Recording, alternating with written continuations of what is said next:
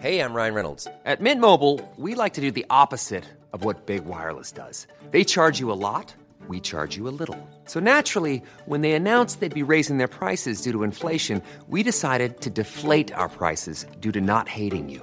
That's right. We're cutting the price of Mint Unlimited from $30 a month to just $15 a month. Give it a try at mintmobile.com slash switch. $45 upfront for three months plus taxes and fees. Promo rate for new customers for limited time. Unlimited more than 40 gigabytes per month. Slows. Full terms at mintmobile.com. Hola, soy Katie Mack y recomiendo escuchar Coffee Break.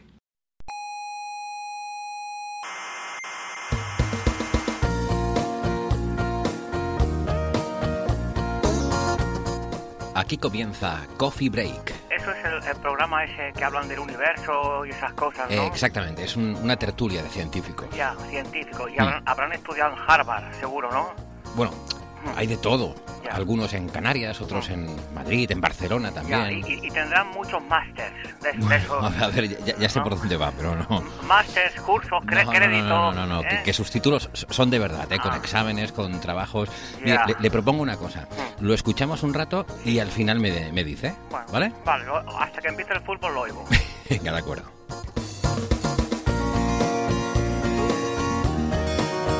Saludos cientófilos de la Tierra. Estamos de vuelta una semana más y un poco alterados porque hay que ver, no se imaginan la, que se acaba de montar aquí. Que bueno, luego les cuento. Que nada, que les habla Héctor Socas, están ustedes escuchando Coffee Break, Señal y Ruido. Sean todas bienvenidas a la sala Omega del Instituto de Astrofísica de Canarias. Si nos acompañan, vamos a tener un ratito de tertulia hablando de ciencia y de las fricadas que nos gustan. Hoy les preparamos un menú variado. Eh, hablaremos de la diabetes, de un gran avance que hemos conocido estos días, al menos para el tipo 1. Y también hablaremos del Sol y de las predicciones sobre futuros grandes mínimos y cambios en el clima de la Tierra.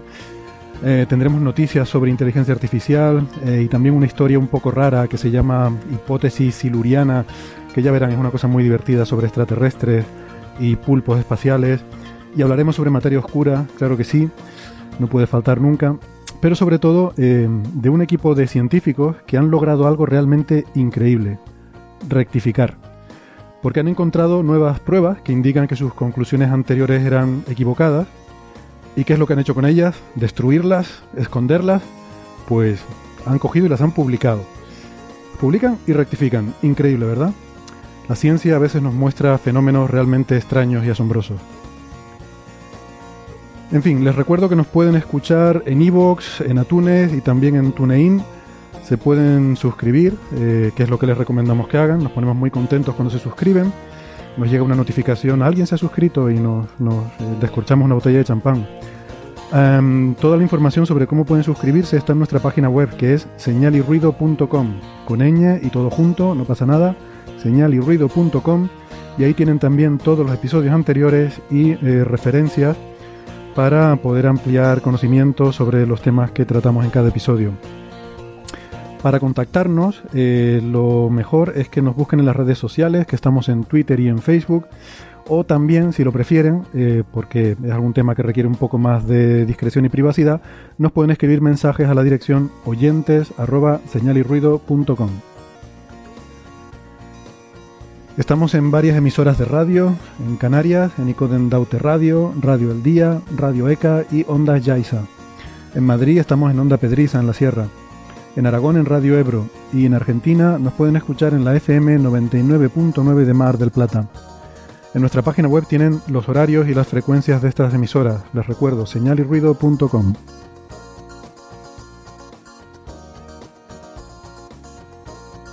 Bueno, a ver cómo sale, a ver cómo sale esto hoy. Eh, aquí conmigo en la sala Omega, lo acaban de oír carraspear, nos acompaña Carlos González Fernández. Spoiler alert.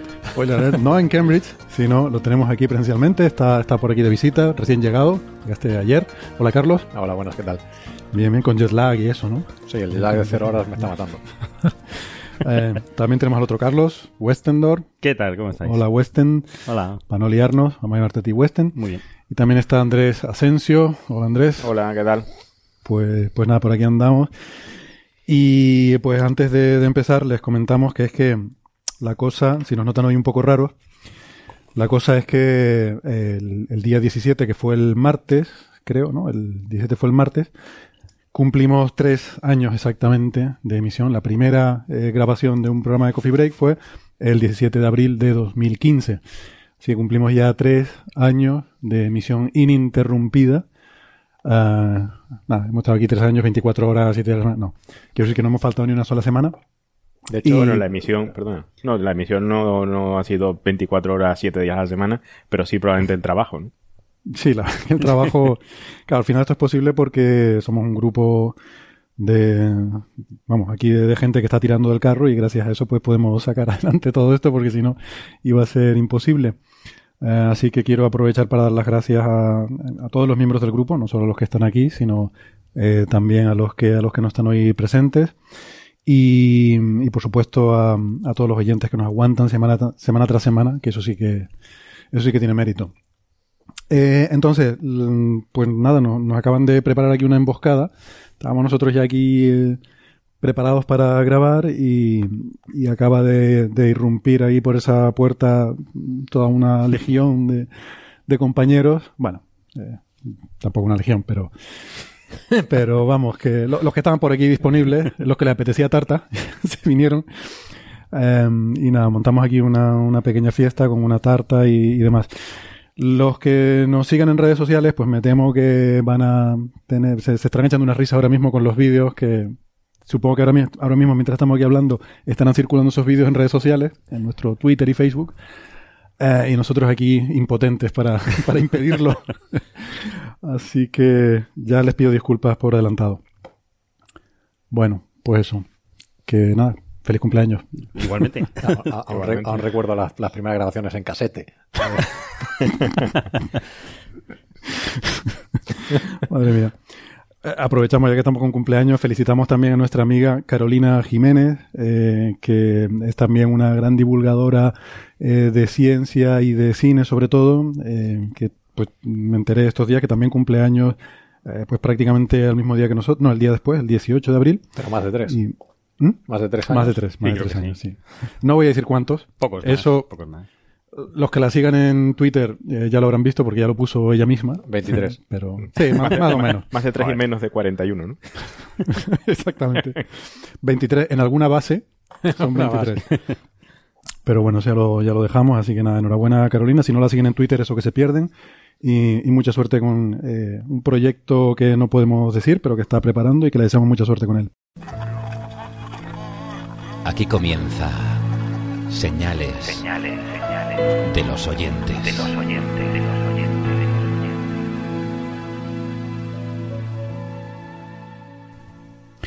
Bien, comenzamos esta sección con lo que es sin duda la pregunta de la semana. Hemos estado intentando evitarla, pero eh, ha sido un aluvión. No, nos llega esta pregunta de forma insistente por correo, por redes sociales. Muchos oyentes nos lo preguntan y no nos ha quedado más remedio que mojarnos. Hemos hecho un análisis científico exhaustivo para dar una respuesta lo más rigurosa posible y, y la vamos a responder. La pregunta es, ¿fue penalti? Eh, es un tema complejo, así que vamos a posponerlo para el final del programa. Bueno, Eh, después del, del horóscopo, ¿no? Sí, después de la sección de horóscopo habitual, Vale. pues eh, lo, lo dejamos para el final porque se nos va a cabrear mucha gente, entonces Muy bien.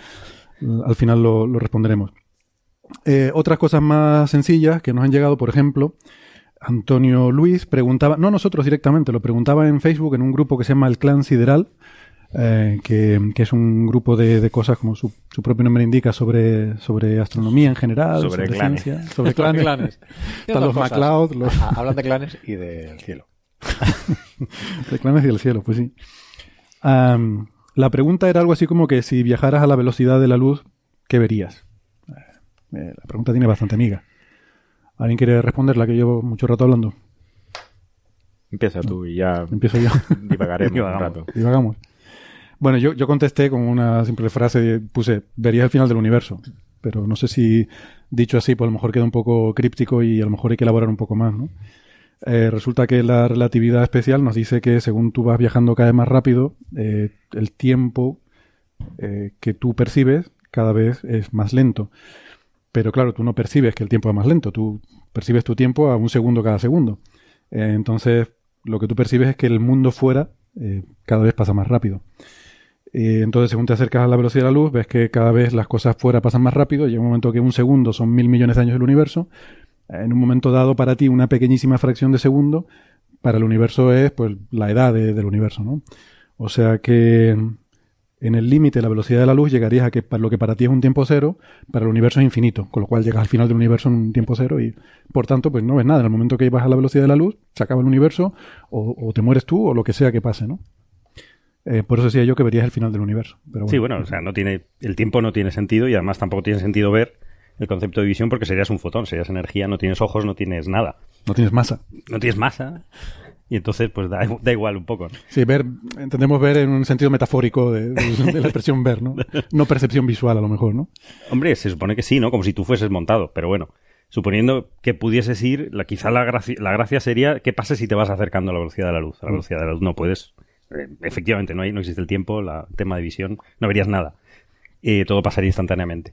Quizá al ir acercándote a la velocidad de la luz, pues un poco las, las luz de las estrellas que tienes delante tuya, como pasaba en, en cierta película y saga de, de ciencia ficción, pues eh, más que hacer rayitos y, y meterte en una velocidad de la luz eh, hipotética, Ah, que decía Star Wars. Claro. Vale, vale. A ver si lo pilla alguien. Entonces, eh, lo que pasaría es que el- el- la- las longitudes de onda de, es- de esa luz que, emiten las estrellas que tú estarías viendo, eh, pues se estaría estirando. Y entonces, al final, se, por el corrimiento al azul, desplazamiento al azul, se, llegarían al rango de rayos X. Es decir, desaparecerían de tu visión. Tendrías que estar apantallado de, de- de emisión de rayos X porque te, te estaría llegando rayos X. Y al final, la- el fondo cósmico de microondas que está en microondas, pues por el mismo efecto se vería, sería visible. Entonces verías una, una bola difusa. No como en la película, que se veían rayos. se vería una bola muy difusa. Vería y ya, el fondo cósmico en microondas invisible. Eso, Invisible. eso es muy alucinante. ¿no? Y al final ¿Se podría llegarías- calcular a qué velocidad habría que ir para ver el fondo? No, Es no es un una vida fácil la del fotón. no. Eso si te aceleras hacia el fotón, ya cuando eres un fotón te da igual todo, porque no hay tiempo, no tienes masa. Claro, ellos para ellos no, no existen, bueno. no, no les da tiempo de existir. Claro. Eh, los vemos nosotros pasado- desde fuera. ¿no? Ha pasado cero segundos desde el inicio del universo. Para ellos pasa cero segundos. para- para- no, no les da tiempo a hacer un tic, de, de pensar nada, ni de ver nada, no les da tiempo a nada, pobre. Qué estrés, ¿no? Qué agobio. Sí, bueno, bueno, al contrario, ¿no? O sea, es ideal ser un fotón. No tienes... No, te da tiempo tienes preocupaciones. No tienes preocupaciones. Si no tienes masa ya se te ha quitado muchos Todo el día al problemas. sol. Ya tenemos el titular del episodio. Los fotones no tienen preocupaciones. Bueno, eh, luego hay otra pregunta que nos envía Rodrigo por, por mail, eh, que me pareció que tenía bastante miga y quise también ponerla aquí en esta sección, que nos preguntaba ¿no? sobre esto que hemos hablado de agujeros negros y cómo cualquier cosa que cruza el horizonte de un agujero negro eh, pues queda básicamente desconectado de nuestro universo, no podemos ver lo que hay detrás del horizonte de un agujero negro. Y mm, entonces él preguntaba cómo cuadra esto con lo del entrelazamiento cuántico, ¿no? Y, planteaba una situación hipotética en la que, digamos que tú tienes un par de partículas entrelazadas por el entrelazamiento cuántico, una de ellas la pones en una sonda y mandas la sonda al agujero negro. Entonces, ¿habría alguna forma de que la sonda, desde más allá del horizonte, te pudiera enviar información mediante esa partícula que de alguna forma porque quizás visualizamos el entrelazamiento como que están conectadas con una cuerdita, ¿no? Entonces, a lo mejor puedes tirar de la cuerdita y de esa forma eh, que te diga algo la sonda sobre lo que hay más allá, ¿no? Entonces, esa es la pregunta, es una pregunta interesante. Y no sé, podemos divagar un poco, pero antes que nada, yo diría que, bueno, que en principio no podemos decirlo seguro porque no tenemos una teoría que junte cuántica Mm. y gravedad. Eh, y el tema del entrelazamiento es un fenómeno cuántico y el tema de los agujeros negros es un fenómeno gravitatorio, eh, de relatividad general. Entonces, en principio, pues no, no se puede ser tampoco muy, muy vehemente con, con las cosas que digamos. Pero bueno, podemos asumir que, o yo por lo menos me parece razonable asumir que el entrelazamiento se seguirá manteniendo, aunque uno tenga gravedad. Mm, No veo por qué eso no iba a ser así. Y, y yo en principio, sí, ¿Se sabe a qué velocidad eh, viaja el, el entrelazamiento cuántico? en principio es instantáneo. Es instantáneo. Es instantáneo. Es instantáneo, sí, sí. Por ahora Eso- creo que los experimentos que se han hecho mm, indican que probablemente sea instantáneo. ¿sí? O- Que eso. Es una cosa muy sorprendente también. Hombre, de todas formas, esto es un poco también lo que pasa eh, en la radiación de Hawking, ¿no? O sea, justo en la frontera de la- del horizonte de, su- de- de sucesos, sí que es verdad que se generan pares de partículas que están eh, entrelazadas, ¿no? Y una de ellas escapan. Sí, Eh, o sea que, sí, es una forma de... digamos, la de entropía sí que, sí que cambia, ¿no? O sea, una forma de, la entropía es una forma de, de- de identificar la información, ¿no? Con lo cual, en el fondo sí que hay algo de información que se está moviendo por ahí, ¿no? Sí, luego eh, el tema más delicado es decir dónde pones eso. Si está justo por fuera del horizonte, justo Sí. por dentro, en el mismo horizonte, Sí. ¿no? ahí. Pero bueno, sí, aquí es donde las cosas bueno. empiezan a romperte, a romperse, como dices tú, ¿no? O sea, hay mucha de, de hecho, muchos de los problemas que hay sobre discusiones un poco metafísicas sobre, o, o filosóficas sobre la, sobre los agujeros negros vienen por el hecho de que no existe un marco teórico en el que basarse, ¿no? En cuanto exista ese marco teórico pasará como cuando se desarrolló la mecánica cuántica. Na- nadie entendía, por ejemplo, los espectros y en cuanto se desarrolló, automáticamente en, die- en 5 o 10 años se entendió prácticamente todos los espectros atómicos, moleculares, etcétera. ¿no? O sea, Y ya mm, todo encajaba. claro.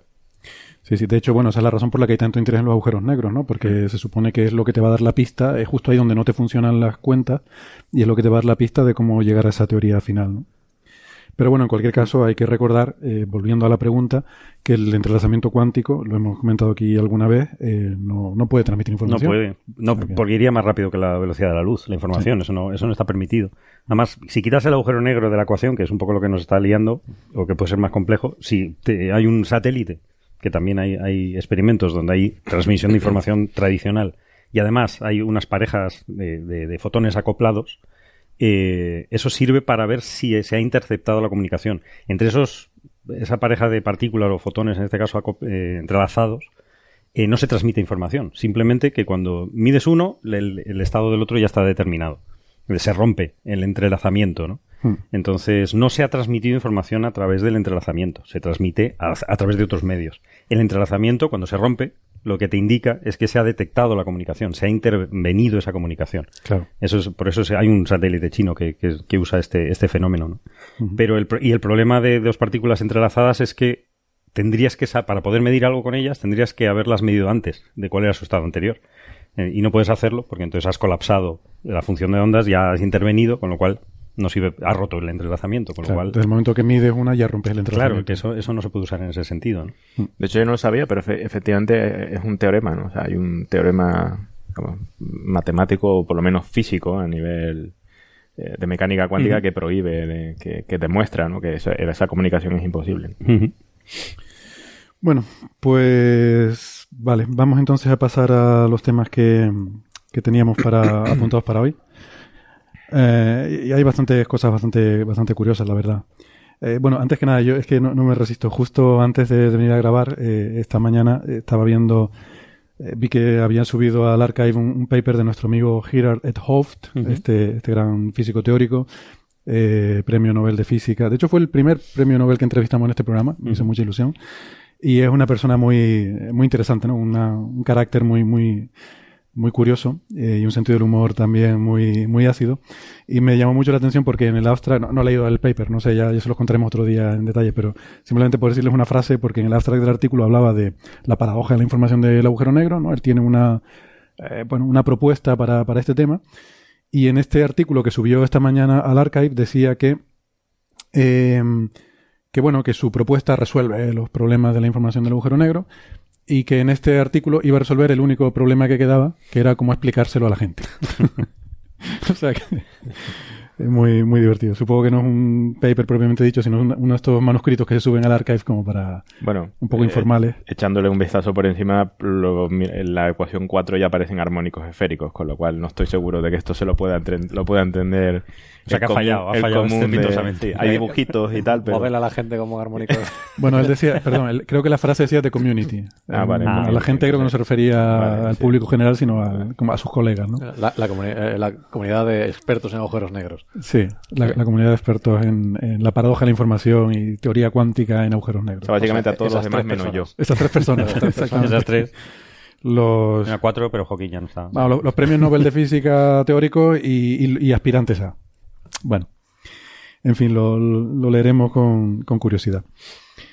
Bueno, eh, nada, estos días una de las noticias más importantes quizás es el lanzamiento del satélite TESS, que a bordo de un Falcon 9, que ha, ha sido exitoso. TESS es un planeta para buscar, pero un satélite para buscar planetas eh, extrasolares, exoplanetas, y son las siglas del Transiting Exoplanet Survey Satellite. Eh, nada, todo ha ido bien, ha desplegado los paneles y esperamos ansiosos los resultados. No sé si quieren comentar alguna cosa. La órbita quizás es muy, una Sí, órbita muy no. extraña la que tiene. Sí. Em, No sé exactamente cuál es, pero leí que es una órbita. De hecho, es la primera vez que se usa esa órbita, ¿no? Sí, es una órbita que es muy elíptica. eh, de hecho, usa una asistencia gravitatoria con la Luna.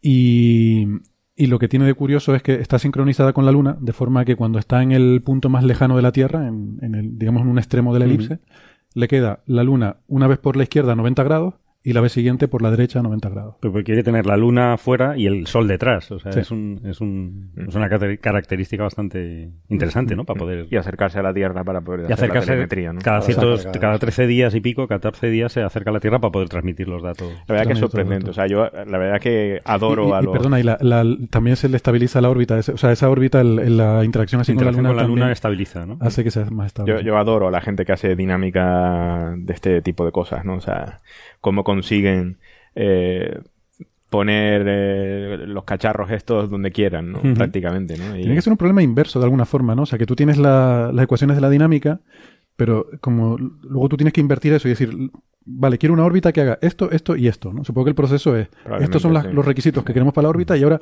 calcúlame cuál Yo, es- yo supongo que también habrá, o sea, hay familias de órbitas conocidas. En el sentido de que, o sea. Sí, las estándares sí, pero Mm. imagínate que pero ponen unas estas cosas, como los, los puntos de Lagrange y todo eso. a- o sea, a lo mejor lo que va que igual no es muy conocida, pero igual este tipo de órbitas. Vale, mm, sí. Sí, pero esta es novedosa. O sea, creo que esta órbita es la pero, primera por ejemplo, la- la- las sondas que están, las Voyager y todas estas cosas, ¿no? Que van teniendo asistencias prácticamente en cada planeta o incluso lunas o lo que sea. Me resulta sorprendente, ¿no? Cómo, es, cómo, cómo uno es posible, incluso las Voyager, que son cálculos de los años 70, ¿no? Mm. Eh, ¿Cómo es posible que después, en el año 2015, eh, vayas allí, efectivamente la sonda está a, a unos kilómetros de donde habías predicho, ¿no? Mm. Bueno, también hay que hacer correcciones, ¿no? O sea, Sí, lleva- vas corrigiendo, ¿no? Pero, pero, pero sí, pero has, tenido, has tenido que planificar esa... a orden cero está completamente planificado, ¿no?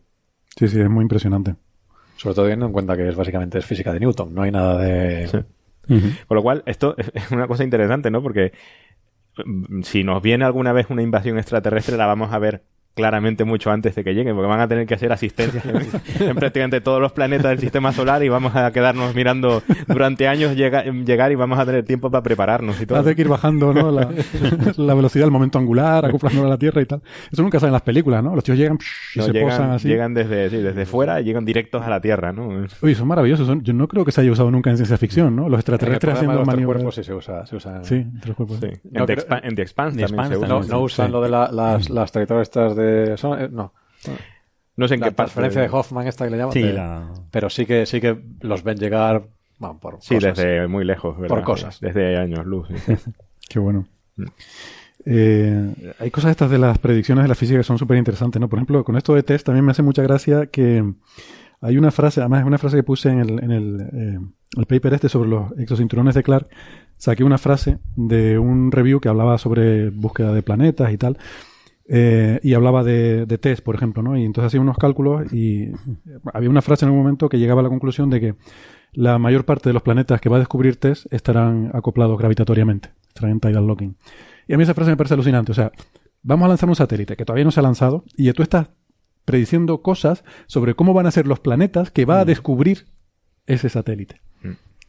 Um, Sí, bueno, pero es por- porque van a estar muy cerca de, su- de sus- estrellas, entonces suele, suele ser el caso, ¿no? claro, tienes conocimiento estadístico previo. solamente cosas, puedes ¿no? detectar los que tengan cierto contraste, ¿no? Con respecto al fondo de la estrella. Entonces las estrellas no pueden ser muy grandes y, y- y los planetas muy pequeños. O sea, te- hay una cierta limitación. Entonces más o menos la conclusión es, es, obvi- es obvia, pero ah, vamos a ver. Porque Sí, sí. creo que va a observar 15.000 estrellas por cada dos minutos. O sea, una, una cosa así.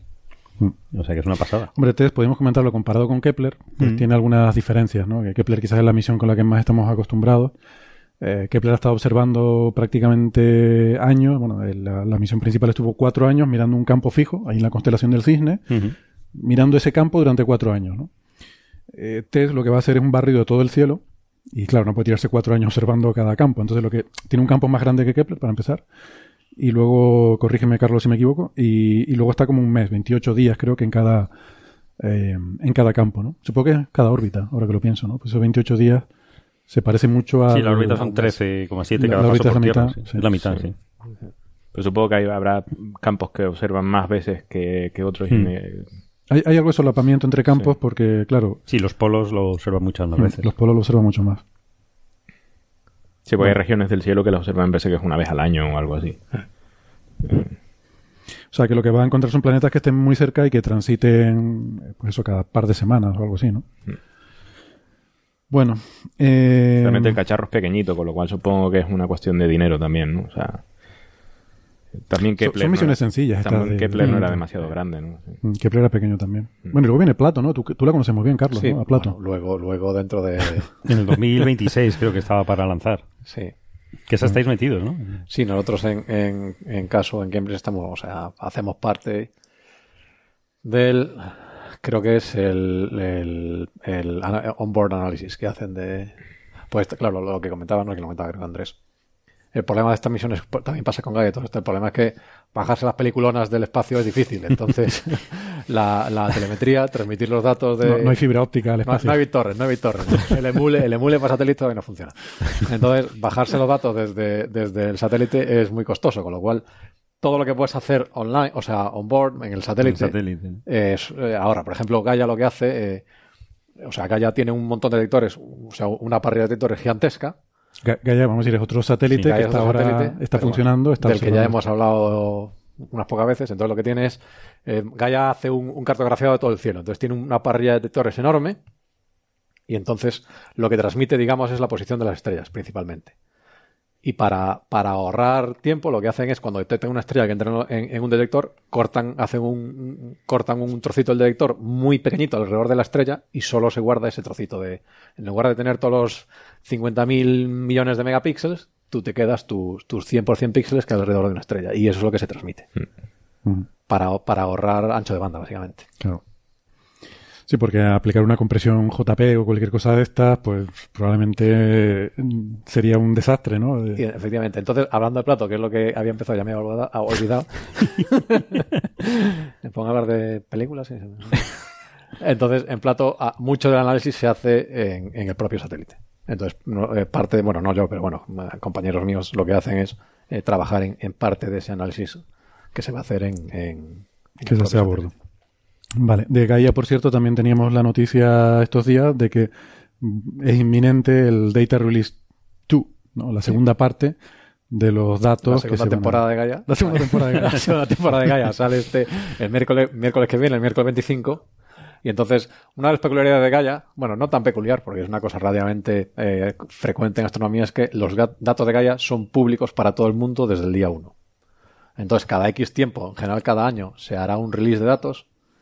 Y entonces, eh, que se publican los datos a Sí, la sí, comunidad, por sí, sí. te mandan, el link, te mandan el link de los datos para que tú te los puedas bajar. Entonces, hay cosas que son muy evidentes de hacer con esos datos. Entonces, claro, esas cosas que son tan evidentes de hacer, todo el mundo está preparándose para ser el primero en que las hace y tener el paper asociado. Con lo cual, hay cierta, hay mucha expectativa ah, para que llegue ese día y, y a ver quién, a ver la, la carrera de él, a ver quién teclea más rápido. O sea, hay un montón de gente ahora mismo en la línea de salida esperando a que le llegue el link con el paper medio escrito Hay un montón de gente dándole a reload todo el rato. de aquí al miércoles. De aquí al miércoles. A- Además, eh, yo recuerdo que, eh, o sea, el objetivo final de Gaia, que es dar eh, la posición de las estrellas, la astrometría de las estrellas con una precisión impresionante, va a ir ocurriendo conforme avance la versión, ¿no? Porque van el ir esos data release en las que se van liberando datos. Muchos de ellos son simplemente reobservaciones de la misma estrella, eh, con lo cual va mejorando la, la, la posición. Es una cosa muy interesante porque en, ast- en astrometría en general es muy difícil lo- la astrometría absoluta, digamos. O sea, eh, todo esto, o sea, cuando tú observas un, trozo de cielo con tu telescopio o lo que sea, tú tienes un montón de estrellitas ahí. Entonces tú tienes que saber la posición de esas estrellas con respecto a otra estrella. Pero, o sea, como la posición de esta primera estrella fue medida hace 50 años y tú mides tus estrellas ahora, hay ciertos eh, movimientos relativos. Entonces, eh, para establecer, digamos, la el, el- eje de referencia es absoluto, necesitas cosas que no se muevan y. Y eso es muy complicado. Es una cosa muy complicada porque, claro, típicamente, por ejemplo, se usan cuásares, que son cosas que están muy, muy lejos, con los cuales no tienen el movimiento propio, que es, digamos, lo que ellos se mueven con respecto a la Tierra, es eh, Prácticamente cero. básicamente cero. El problema es que, claro, o sea, tú, si tú haces una fotito, la probabilidad de que uno de esos cuásares, o suficientes cuásares para tú poder hacer tu, eh, eh, calcular tu eje de referencia es muy, es muy baja. Con lo cual, tú tienes tu cuásar que está allí en una esquina, tu imagen está en la otra esquina. Entonces, claro, de alguna manera tienes que tener toda la sucesión de imágenes que va desde el quasar hasta, hasta tu estrella de interés. Y eso es muy difícil. Entonces, Gaia, eh, una de las cosas interesantes que tiene Gaia es que cada vez que toman imágenes, recalibran todo. Entonces, porque a lo mejor en esa imagen está uno de los, de los calibradores fundamentales, a lo mejor no. Entonces, claro, a, a medida que va, que la misión va tomando datos, se mejora la calibración de las cosas que toman al principio. Pero cada vez que toman algo nuevo, pum, recalibran todo lo anterior con todas las, las nuevas que van teniendo. Entonces también, en par- parte de estos, ya me he olvidado lo que está hablando, ¿no? parte, de, parte de estos releases, parte de esta, de esta publicación de datos, lo que hacen es eso, es los que ya está publicado, recalibrarlo y mejorar la precisión de estas cosas. Bueno, pues nada, eso es lo, lo que teníamos así de, de- de cosas de, de más rabiosa actualidad. Eh, vamos ahora con papers que se han publicado esta semana que nos han llamado la atención. Y yo empezaría por, por uno que es sobre, bueno, es ciencia de la salud y creo que es una muy buena noticia porque es un, es un avance muy importante en la lucha contra la diabetes, en particular la diabetes de tipo 1, eh, y que además ha sido desarrollado por un equipo de, de investigadores fundamentalmente entre España y Suiza. Eh, la primera autora eh, trabaja en, en Andalucía, en el, ¿cómo se llama? El Centro Andaluz de Biología Molecular y Medicina Regenerativa. Se llama Nadia Cobo y el apellido no sé, es Villeumier, pero no sé si viene el francés y se debe pronunciar Villeumier o no tengo ni idea. Pero bueno, no importa mucho. La cuestión es que eh, lo que han encontrado es un- una, una molécula que se acopla a un receptor que se llama el LRH1, que al parecer pues eh, es muy es muy importante porque permite un tratamiento no solo para, para evitar los síntomas de, la enfermedad, sino también incluso para, para restablecer y reparar el daño el daño causado, ¿no? Eh, simplemente quiero recordarles, hay dos tipos básicos de diabetes. Está el, el tipo 1, es una enfermedad autoinmune, en la cual el propio sistema inmune del cuerpo ataca a las células del páncreas, eh, que son las que segregan la insulina, y la insulina es lo que necesitamos para, para poder convivir con el azúcar. O sea, el, el azúcar que comemos, lo, necesitamos los azúcares porque son nuestra fuente de energía, pero eso lleva un procesamiento y la insulina es la que, la que nos permite hacer eso. Eso se segrega en el páncreas y entonces el sistema inmune ataca unas células en particular, que, que son, bueno, células beta las llaman, Em, y eso produce que el paciente no pueda generar suficiente insulina y eh, produce cosas como, bueno, que tengas un exceso de azúcar en sangre, lo cual es muy dañino para muchas cosas. Luego hay el tipo 2, que es la que estamos más familiarizados con ella y es la que está más asociada con, con, la, con el sobrepeso, la obesidad, etcétera, ¿no? La tipo 2 es la más común, es la del 95%. Eh, el tipo 1, el autoinmune, es solo un 5%. Pero bueno, en general la diabetes es, uno, eh, es una de las enfermedades más importantes, tanto en cuanto a pacientes, en el primer mundo sobre todo, ¿no? Eh, de las enfermedades que más estragos causan, eh, tanto para la salud de los pacientes como para, eh, para la economía de los países, ¿no? Por, porque sus tratamientos pues son, vamos, no hay un tratamiento que te permita curarla. Y este es un, un avance muy importante porque una de las cosas que hace es que permite que se protejan las células contra el sistema inmune, pero además, eh, una cosa curiosísima, mm, también hace que las células alfa se puedan transformar en células beta, con lo cual regeneras esa Ujú. población que te ha dañado el- la enfermedad. Ah, o sea, es como una especie de bálsamo milagroso. Y, y esto parece que es un poco casualidad. O sea, que tengas estos dos efectos, no, por lo menos en el paper no, no veo aquí que explique por qué se dan estos dos efectos. Es como que, no lo sé, resulta que es así, vale. Bueno, pues no sé qué, qué les parece. Eh, el título del paper se publicó en Nature Communications y se titula. Bueno, es es complicadísimo traducir estos títulos de, de biología. El agonismo de LRH1, agonismo llaman, esto lo tuve que buscar, llaman al efecto de cuando una, eh, o sea, una molécula que se puede unir a un cierto receptor. Bueno, pues eso, eh, dice el título, favorece. Queren- Querencia. Querencia, vale. Afinidad, quizá. Afinidad, Sí. Favorece un diálogo, eh, y luego pone inmune isleta o islote, no estoy muy seguro cómo traducirlo porque es como se llaman las, las células estas que hay en el páncreas. Islote, creo que se llama. Básicamente, cada palabra del, Es muy del, complicado. del título tiene un artículo en la Wikipedia, por lo que veo. Sí, algo así.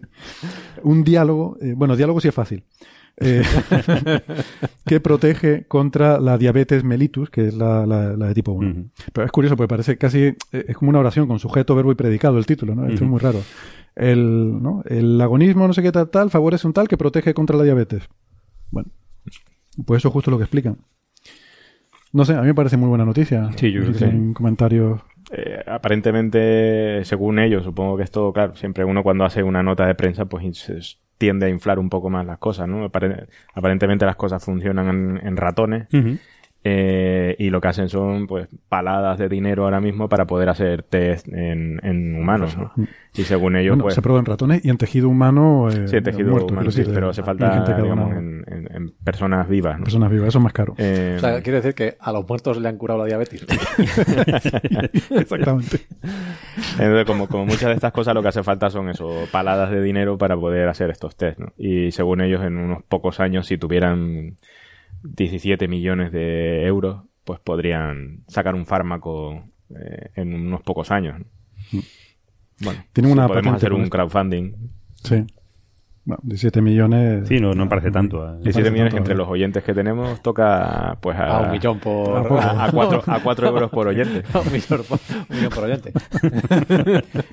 Oye, llevamos 4 millones de, De descargas. de descargas, Claro, ¿no? claro. En Sí, tres años. En Bueno, cuatro euritos... En con cuatro- 4 euros en tres años. Pero no eso no son 4 millones de oyentes. Claro, eso claro, podría claro. ser un oyente Pues bueno, que muy, apasionado. Ponemos a 4 euros, a cuatro euros la, la audición, descarga, la descarga. la descarga y ya está. Y lo financiamos. Quizás sí no tengamos cuatro millones de descargas. Efectivamente. Voy a arriesgar. Exactamente. I- Igual habría alguna menos. Al- Alguno se rajaría Sí. si le pides 4 euros. Eh, pues, pues nada, muy bien. Yo, Sí, mí- hay muchas cosas que controlar, supongo, ¿no? O sea, Sí. por ejemplo, claro, los medicamentos pueden ser, pueden funcionar, eh, Sí, pero después luego, ser increíblemente eh, tóxicos. En los ¿no? humanos no funcione Eh, o, bueno, o pueden que funcione, pero te mate por otra cosa, claro, ¿no? con Con lo los cual, efectos secundarios terribles. Lo cual en general no se, no, no se considera una cosa buena.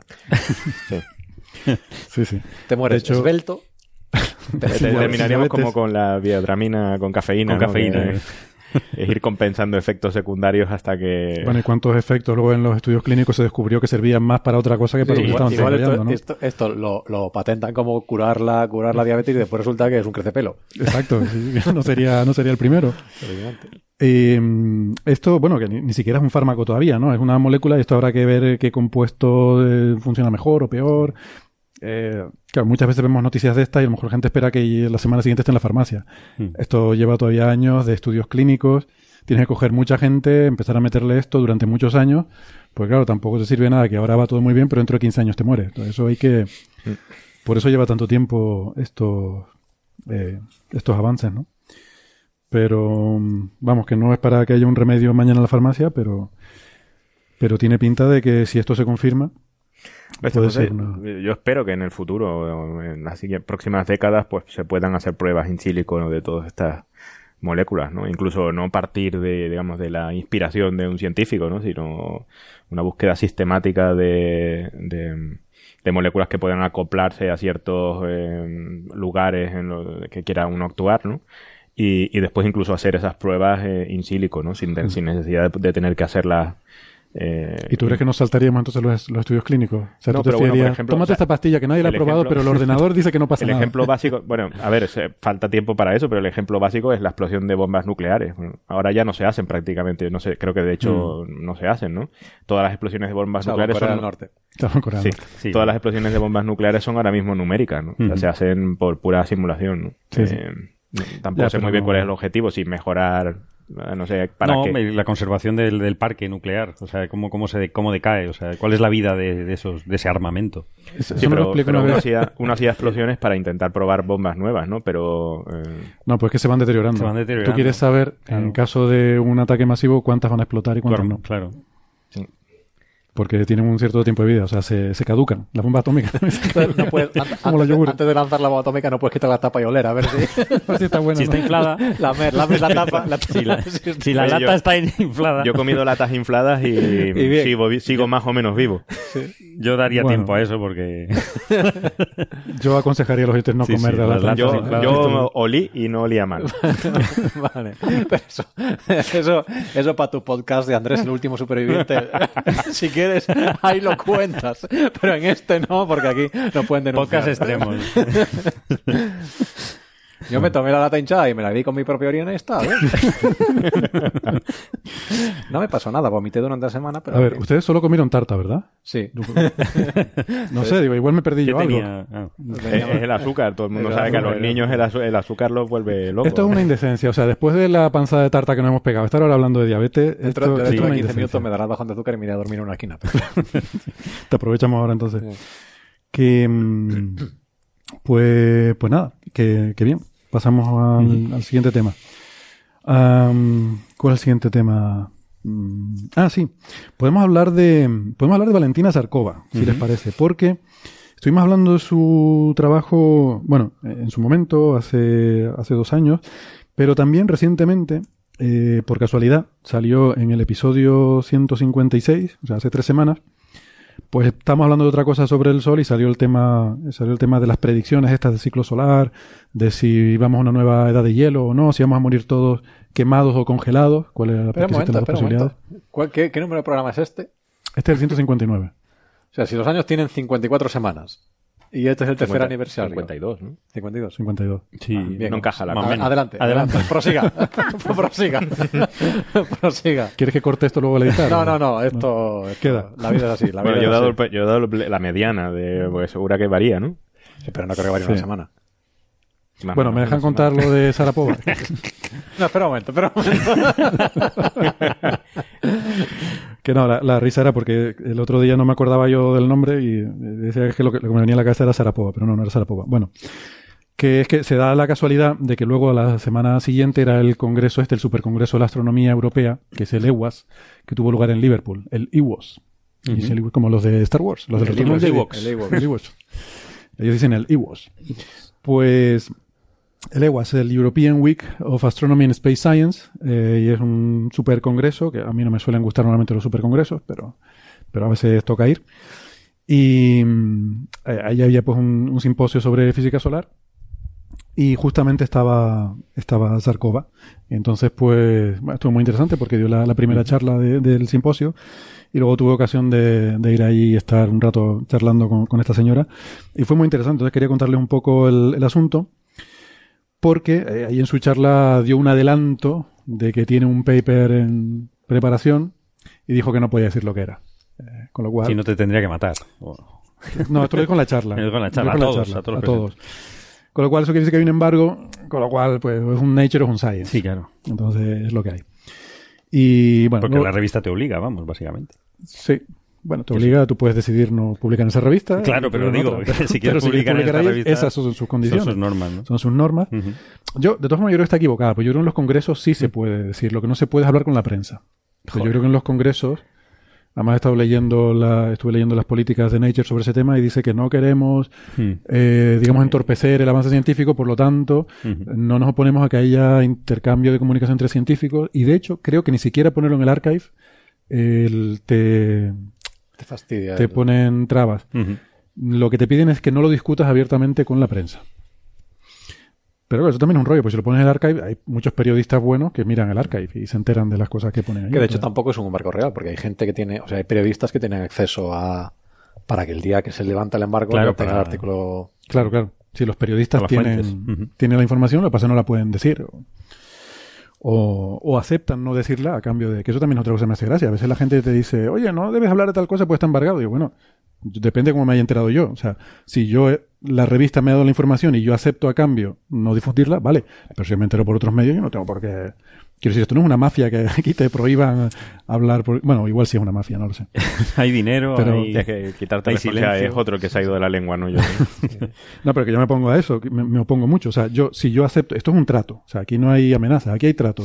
Oye, Aquí no hay una amenaza. Aquí, Aquí te no sugieren amenaza. fuertemente Te que te no-. No, pero yo no entiendo. O sea, si la revista, yo entiendo que la revista me puede exigir algo si la revista me da algo a mí. Y dice, a cambio de esto, yo te doy este paper, pero a cambio, por favor, no lo digas hasta tal día. Entonces, bueno, yo acepto las condiciones. Pero si no, si, si a mí la revista no me ha dado nada, yo no le debo nada tampoco a la revista. Mm. Pero bueno, es que lo de los embargos también podríamos tirar un, día curioso, sí. programa hablando. Entonces, bueno, estuvo muy interesante la charla que dio, algunas cosas que contó y, y algunas de las cosas que luego estuve hablando con ella en privado. Pero si quieren, repasamos un poquillo lo anterior para ponerlo en contexto. Y, y como ya tengo la garganta seca, pues llevo mucho rato hablando, no sé si eh, Andrés, por ejemplo, que también sé que ha seguido este tema, nos pone un poco en antecedentes de los trabajos anteriores. Que era- básicamente es que el- está el artículo del que hablamos, que fue salió en 2015 en Nature Scientific Reports, y había otro anterior en- de 2012, curiosamente hay tres años de diferencia. En 2012 había publicado uno en Monthly Notices of the Royal Astronomical Society, Hmm. en los que hablaba del análisis este que, que, ha, bueno, que ha estado haciendo eh, ella con sus colaboradores, ¿no? Sí. Bueno, eh, básicamente todo se. eh, digamos, voy a ser un poco radical, ¿no? Pero todo se reduce a intentar. a esta especie de interés que existe por intentar entender cuál es el ciclo eh, de actividad solar, ¿no? Y. y sobre todo, pues su carácter. Mm, digamos, un poco caótico, ¿no? En el que es difícil predecir. su carácter caótico del ciclo, no de, Del ciclo, no de la, sí. No, no de la. Sarkova, la verdad que no la conozco, ¿no? Pero por sus artículos parece bastante caótica. sí. Luego te cuento. Eh, entonces, bueno, esto, mm, eh, la actividad del Sol, uno de los mm, trazadores que se suele usar es la cantidad de manchas que existe en la superficie del Sol en cada instante de tiempo, ¿no? Con unas- un cierto suavizado, porque es una cantidad un poco ruidosa, ¿no? Y, y se sabe porque, curiosamente, eh, la- el, Sol se lleva observando desde hace muchísimos años. ¿no? Y hay, hay, nosotros hemos estado en congresos, en el Congreso de la, de la Reunión de Física Solar y Heliosférica en España. Hay expertos en, en España, eh, sobre todo la Universidad en Extremadura, que se dedican a, a leer libros antiguos de estos que, que se, las hojas se destruyen si las tocas, ¿no? Eh, y en ellos hay, Es- pues, es como la información cuántica, ¿no? Sí, si lo observas, eh, lo hacen con, bueno, tratan estas cosas con guantes y no sé qué, y se ponen a mirar y, y si consigues interpretar lo que está escrito, porque están en, en- en latín muchas veces, ¿no? Em, puedes llegar a, a- a- a- a ir bastante para atrás en la actividad del Sol simplemente leyendo eh, textos. ¿no? Entonces, bueno, está este interés de ver qué pasa, em, hasta cuánto atrás pues, se puede ir, ¿no? Eh, hay diversas aproximaciones a este problema, ¿no? Y probablemente ninguno de ellos funciona adecuadamente, ¿no?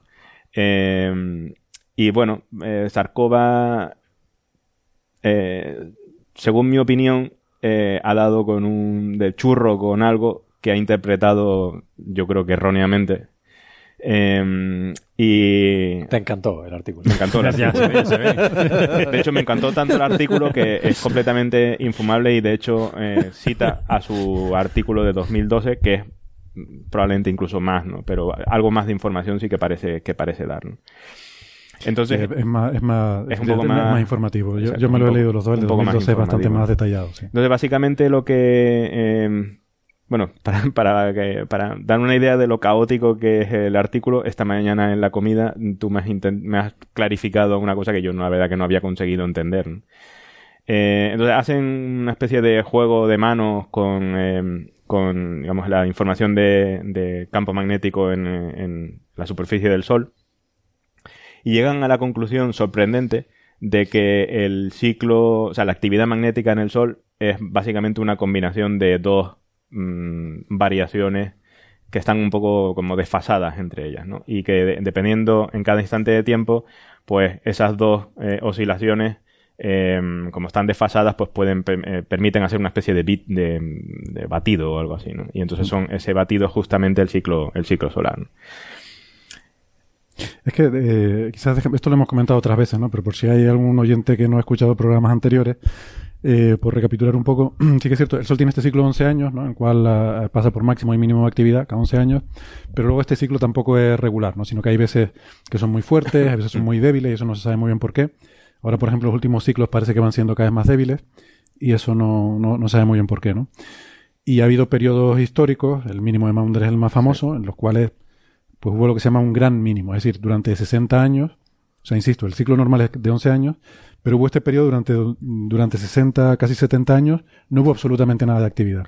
Sí, bueno, ah, mm, perdona, simplemente por esta, esta gente de Extremadura eh, ha ido a, los- a las anotaciones en aquella época y lo que parece que más o menos está claro ahora mismo es que durante el mínimo de Maunder había ciclo, pero era un ciclo extremadamente débil. ¿no? Débil, sí. Eh, esas oscilaciones de 11 años existían, pero eran extremadamente débiles, con lo cual es prácticamente compatible con que no hubiera. ¿no? Casi ¿A, a cuándo cae el mínimo de Maunder?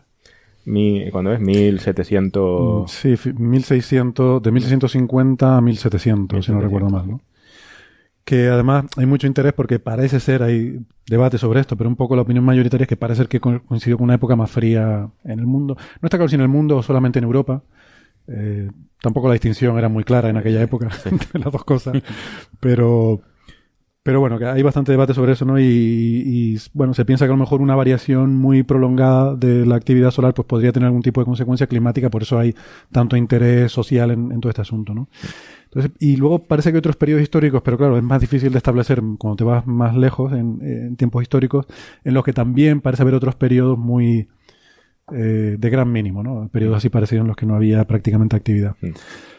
Em, entonces eso no está muy claro por qué, y hay gente que ha propuesto ideas de, de diferente tipo, ¿no? Y bueno, lo que, lo que dicen estos artículos de Sarkova y colaboradores, y, y a mí se me parece puede ser una, una cosa muy interesante, es que, bueno, haciendo un análisis de PCA, que lo hemos también comentado aquí otras veces, que es un- una forma muy potente de, de analizar, eh, de analizar datos, llega a la conclusión que decía Andrés, de que es como si hubiera dos ciclos superpuestos. O sea, como que no es un solo ciclo, sino que hay dos superpuestos que tienen prácticamente la misma frecuencia, pero no exactamente igual. Entonces hay un fenómeno muy conocido en, en ondas que es el, eh, tú decías el batido, ¿no? Beating en El inglés. batido, sí. Batido. Cuando tienes dos ondas muy, muy parecidas en frecuencia, se produce una, mm, o sea, es como si tuviera, bueno, en este caso son 11 años, ¿no? La frecuencia, el periodo principal, pues como si tuviera ese periodo de 11 años, pero superpuesto encima una modulación mm, mucho más a largo plazo. Y eso es bien conocido, es por la interferencia, ¿no? Hay veces cuando, al estar un poquito desfasada en frecuencia, hay veces que coinciden los máximos de uno con el máximo del otro, entonces tienes la amplitud máxima, y hay veces que es al revés, coincide cuando uno está en máximo, la otra está en mínimo, entonces se cancelan y tienes ese... Y según pone aquí, en estos papers, cuando tú superpones estas dos, eh, estas dos ondas, pues eso encaja muy bien con eh, los periodos, de, con esa modulación, ¿no? esos grandes mínimos y tal. Entonces el primer paper, el de 2012, es explicando este método y tal. Y este análisis lo hace basado en tres ciclos, el 21, 22 y 23, o sea, un periodo de 20 y pico años. Y bueno, pues ve que esto le sale, le, le cuadra bien con estas dos, estas dos ondas y tal, y parece muy, muy interesante y muy chulo. Luego el artículo este de Nature, que fue el que tuvo mucha repercusión, de Nature Scientific Reports, que ahora voy a hacer una aclaración sobre esto también. Aquí lo que hace es que cogen eso y dicen, vamos a extrapolar ahora para adelante y para atrás. Y eso que han derivado de, de 30 años, lo que hacen es que a esas ondas que sacan le hacen un ajuste a una función analítica. Dicen, esta es la fórmula, es una fórmula analítica. Le ponen una fórmula analítica, entonces ya lo extrapola mil años para adelante y mil años para atrás. Y dice que los mil años para atrás reproduce el mínimo de Maunder y otro, el otro gran mínimo, el de Sporer, que fue 300 años antes.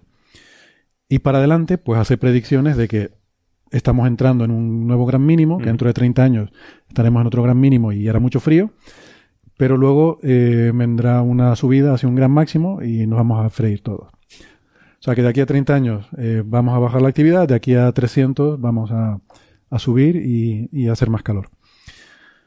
Eh, claro, mm, aquí se puede uno plantear, de hecho yo le, le pregunté por esto en el Congreso, eh, que tú estás cogiendo 30 años y extrapolando 1000. Eh, Sabes, que no sé hasta qué punto eso es un poco cuestionable, ¿no? Pero, pero bueno, eh, por lo O sea, menos esa extrapolación hacia atrás parece que más o menos cuadra bien con lo que hay. Sí, bueno, a mí me parece el típico ejemplo de cuando tienes un martillo todos son clavos, ¿no? Sí. Eh, o sea, usa Ah, aquí... hay, hay otro ejemplo mejor de eso y lo- luego te lo voy a Ah, bueno, preguntar. eh, básicamente, o sea, yo creo que técnicamente el, el artículo es un desastre, con lo cual me parece... eh, o sea, me, parece sobreinterpretar extremadamente los resultados que tiene. ¿no? Y, y de hecho yo recuerdo eh, que la... eh, recuerdo leer que... eh, pero estos son detalles matemáticos, ¿no? O sea, que eh, estas dos ondas que saca Sarkova en, su artículo, con esta técnica de componentes principales, en el caso de que, mm, o sea, muy probablemente simplemente está haciendo una especie de descomposición Fourier de, su, de sus señales. Em, y de hecho, bueno, mirando una de las figuras parece efectivamente que son como ondas más o menos sinusoidales con un cierto desfase entre ellas, ¿no? Em, y, de, y de hecho, si miras la extrapolación hacia atrás de- del ciclo solar, parece, yo esto lo identificaría mm, con una onda de sonido, ¿no? O sea, un- eh, lo que uno ve cuando graba algo un- con un micro, ¿no? Eh, de hecho, no estaría de más incluso eh, digitalizar esto y ver a qué suena, A ¿no? A lo mejor es Sarkoda está mintiendo o algo así. Y, y esto es un típico ejemplo de, de qué es lo que pasa cuando tienes dos ondas sinusoidales eh, un, un poco desfasadas, ¿no? Empiezas a tener este batido y de churro yo creo que le da que simplemente eh, sobre el año 1700 le hace justo el batido en, en- se, se cancela y tienes ese mínimo y ahora lo interpretas como que efectivamente ese es el mínimo de Maunder. Pero bueno, no voy a ponerme mucho más destructivo porque yo creo que Y si hay mini, o sea, mini, super mínimos estilo mínimo de Maunder, hay super máximos estilo máximo de Maunder y Sí. Y eh, según esto, pues durante la Edad Media hubo uno de esos super máximos y ella decía que en Inglaterra se cultivaba eh, eh, viñas, había, había vino y Mm. o sea, que había un vino inglés que era muy muy famoso en aquella época y dice que sí que dentro de 300 años estaremos en ese Pero estaremos ese peor, porque vez. además se sumará el cambio climático Sí. que hemos generado y con lo cual el- será incluso muchísimo más caliente, ¿no? O sea que... sí, ella aquí lo Ah. predice para el año 2200, ¿no? bien. curioso el año 2200, ¿no? Bien, como Porque, diciendo, no lo voy a ver. ¿no? eh, también es el año por el cual al ritmo actual de poner satélites en órbitas geoestacionarias seremos detectables Sí, no, por sí, extraterrestres, todo le así que- encaja perfectamente. A- algo, algo, el, el año 2200 vamos encaminados a algo grande. Super máximo, tal. Eh, bueno, pues esto es más o menos el contexto histórico. Hombre, yo, mi opinión a lo mejor no es tan negativa como la de Andrés, entonces por a lo mejor contrastarla. Sí que es cierto que yo veo algunas cosas que me, me chirrían un poco y tal, pero por otra parte me parece muy interesante y, y de hecho me parece curioso que no, no se haya hecho antes, porque, o sea, básicamente el intento de explicar bueno, ya es bastante difícil explicar por qué el Sol tiene un ciclo de 11 años. O sea, eso ya gente, hay gente que lleva 20 años haciendo modelos de dinamo y es complicadísimo, ¿no? Con MHD y tal. Y bueno, más o menos se saca un ciclo de 11 años. Y, ese era el esfuerzo que estaba haciendo. Y luego se piensa, bueno, pues a lo mejor perturbaciones, efectos caóticos, no lineales y tal, pues a lo mejor te producen otras variaciones y tal. Y sin embargo, el pensar que una cosa tan simple como que a lo mejor haya, por alguna razón que todavía no sabemos cuál, que luego hablaremos de eso, que pueda haber dos procesos con frecuencias parecidas, con periodos parecidos superpuestos y que eso te pueda reproducir lo que ocurre, pues me parece una idea interesante, ¿no? Y además, no sé si de churro o no, pero si lo que pone aquí, que yo, claro, no lo hemos comprobado, pero si lo que pone aquí es verdad, eh, es que encaja muy bien. Incluso ella dijo en el Congreso que había un fallo en el número de manchas eh, que sacaban el, el, no sé, el observatorio Wilcox o alguno de estos para este ciclo, porque a ella le salía que tenía que tener un doble pico y no salía doble pico, se puso en contacto con ellos, estuvieron mirando los datos y tenían un error y efectivamente lo corrigieron y había doble pico. Me encanta esto de que cuando la teoría no coincide con los datos, hay que, Hay que corregir los los datos. Pero bueno. En fin, lo que sea, ¿no? A mí me parece interesante y me parece sugerente, ¿no? Eh, y luego eh, el tema de... O sea, este es más o menos el contexto histórico. Esto lo contó ella en la charla esta de, de, Leguas y allí pues dijo un par de cosas más sobre lo que de lo que se puede interpretar a lo mejor algunas ideas de qué puede tratar el próximo paper. Si quieren lo comentamos ahora, pero mm, eso lo haremos ya en el tiempo del podcast porque vamos ahora a irnos despidiendo ya de los amigos que nos escuchan por la radio, porque estas emisoras tendrán otras cosas que poner, tendrán música y noticias y cosas que dar, y nosotros pues ya llevamos mucho rato aquí hablando. Pero si alguien está interesado en saber cómo se resuelve el asunto este, qué va a pasar con el cambio climático, si vamos a morir achicharrados o congelados, o ambas. o ambas, eh, o incluso se junte con los extraterrestres que lleguen Bueno. en 2200 haciendo maniobra de asistencia gravitacional, pues que nos escuchen en el podcast. Y además les recuerdo que vamos a hablar de pulpos espaciales y de la hipótesis siluriana, Hombre, que es muy divertido. No se lo pierdan, si quieren seguir la conversación, nos escuchamos en el podcast. Si no, pues nada, ustedes se lo pierden y ya la próxima semana volvemos con más cosas. Venga, hasta ahora. Hasta luego. Hasta luego.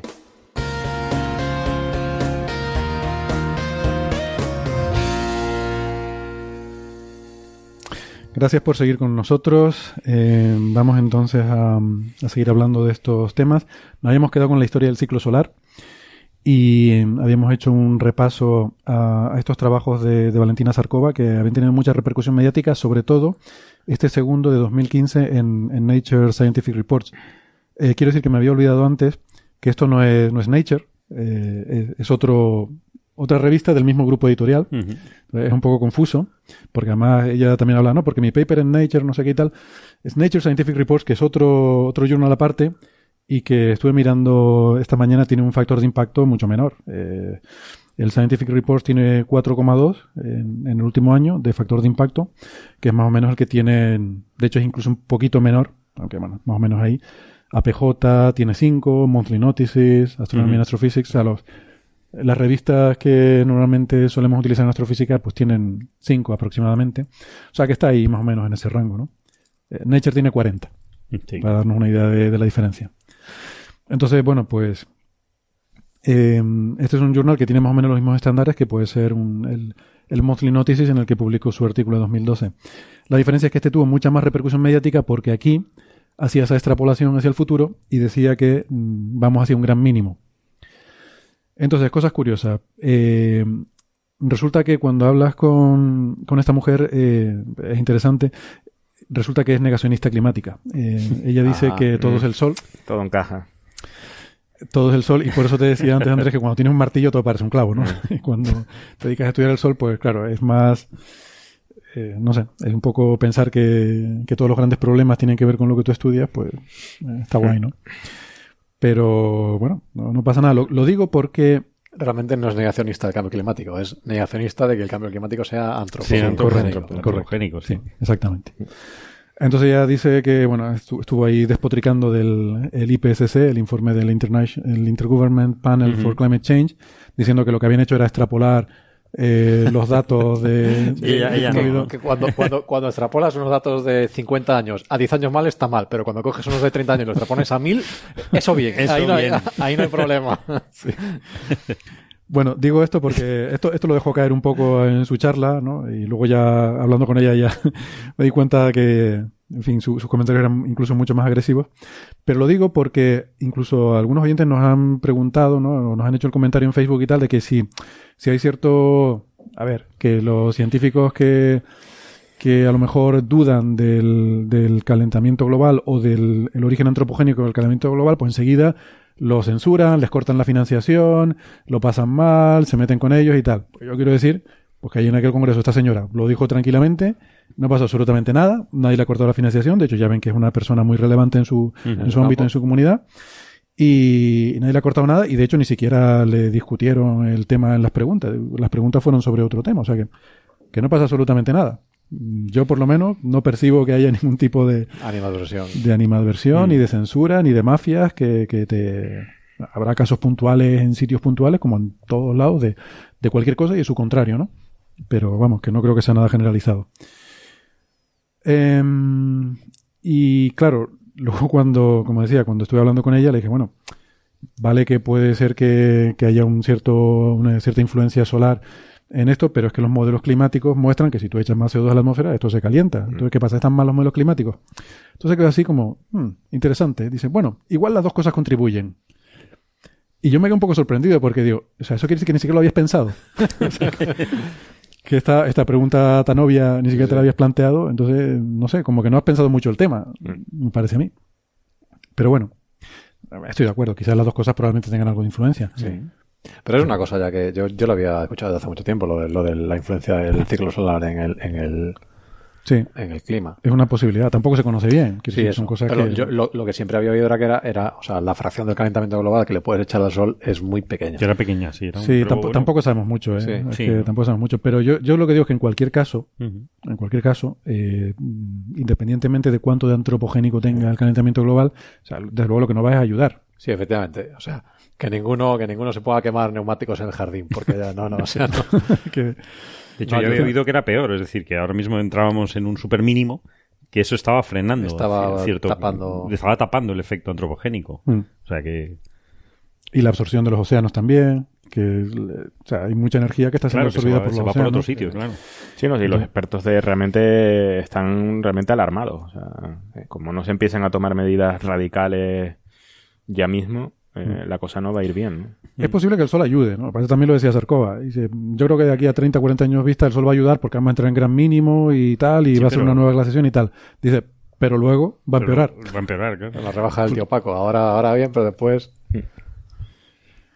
Bueno, pues ese era... Lo que pasa es que con la poca, con, con el poco interés político que parece haber, eh, esto solo me da la impresión de que la única solución va a ser tecnológica, ¿no? Sí. Sí, eso- de, que, de que haya algún avance tecnológico que nos permita, pues, eso, erradicar el CO2 de, de los océanos y... Yo creo que va a ser la fusión nuclear. Y ya cuando tengas Yo- energía de no, sobra, pero, pero incluso aunque ¿no? tú pases a fusión Sí, nuclear ahora mismo, El CO2 ya no te lo quita. eso ya no te lo quita nadie. O sea, tendrá que haber avances tecnológicos en esa No, tú puedes también. secuestrar CO2, tú puedes sacar CO2 de la, de la atmósfera y Con sabe- energía sabemos cómo nuclear, hacerlo. dices.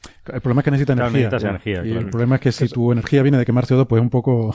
Sí, eso es lo que, lo que dice la gente, que, o sea, o, o lo que yo, yo alguna vez lo he comentado con otra gente, que dice que hay, hay mucha gente que ya renuncia al, al- a frenar la emisión de frenar. CO2 y ya se va a, ver quién inventa la manera eficiente de recoger el Claro, CO2. cuando ya hay una economía en, en las emisiones, o sea, se pueden vender y comprar cuotas y no sé qué, ya está claro que se ha ido al, al traste, ¿no? O sea, cualquier cosa que vuelvas en una economía, automáticamente eh, creas una burbuja, ¿no? Pero bueno, en el peor de los casos, o sea, si, si todo realmente de todas estas predicciones se cumplen y, y hay una apocalipsis, apocalipsis y la y la civilización vuelve a, a tiempos preindustriales, por lo menos ya sabemos que las latas hinchadas se pueden comer.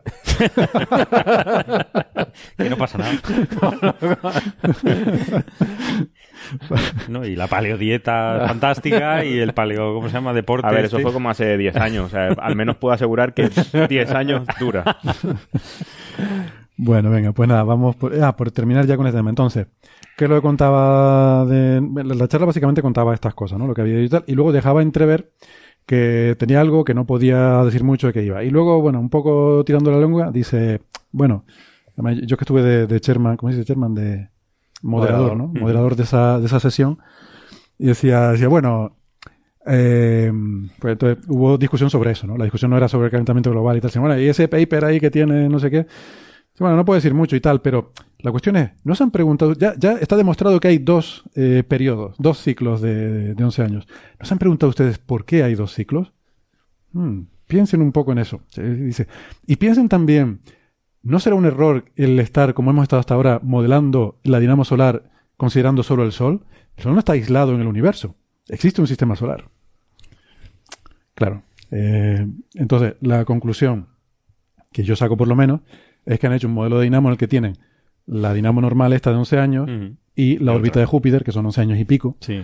que probablemente ha habido gente que ha intentado decir si el periodo de 11 años es la órbita de Júpiter, qué tal, y eso, bueno, al final nunca se ha, nunca se ha llegado a nada muy y tal, pero ¿y si tienes la combinación de las dos cosas? O sea, a lo mejor la órbita de Júpiter no genera la dinamo, pero igual tampoco es ninguna tontería que sea el otro periodo que también es cerca de 11 años y que sea esa combinación de dos eh, periodos lo que te da esta historia, ¿no?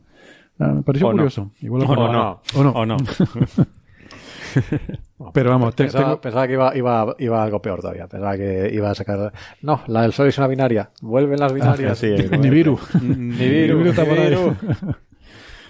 Pero, En fin. pero bueno, o sea, me pareció buena idea por lo menos el explorar esa posibilidad, ¿no? No, no parece ninguna tontería. Efectivamente, la órbita de Júpiter tiene más o menos ese periodo. No recuerdo espero, exactamente. espero si- que no la explore, la verdad, como con la, con la calidad técnica de estos artículos, la verdad. Espero que... Para eso, para eso que no salga de casa.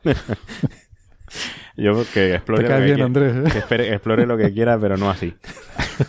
Bueno, a mí me parece interesante, quiero decir, con, su, con sus cosas y tal. O sea, yo todo ver. esto, todo esto lo veo interesante. A ver, o sea, yo tengo una señal, la que sea, le hago la transforma de Fourier, me quedo con dos frecuencias y digo, esta señal está hecha de dos, mm, dos eh, ondas mm, de una... No, pero no, no es que te quedes con dos frecuencias, es que si, si miras lo- los autovalores, ahora estoy enseñando la grafiquita 1 del paper de 2012, es que van, van en pareja, tienes estos dos y luego estos dos, y con eso haces prácticamente toda la, Sí, es toda la como un reconstrucción. análisis de Fourier, ¿no? O sea, necesitas el seno y el coseno para poder... a- y tienen que tener una potencia parecida, ¿no? O sea, Sí, de hecho, a ver, seguramente lo bueno de PCA es que te da cuáles son las funciones esas, Mm. pero si lo hubieras hecho en, eh, en un análisis de Fourier, pues seguramente te hubiera dado lo mismo. Hay dos periodos muy parecidos, uno de 11,3 y otro de 11,8. mm, sí.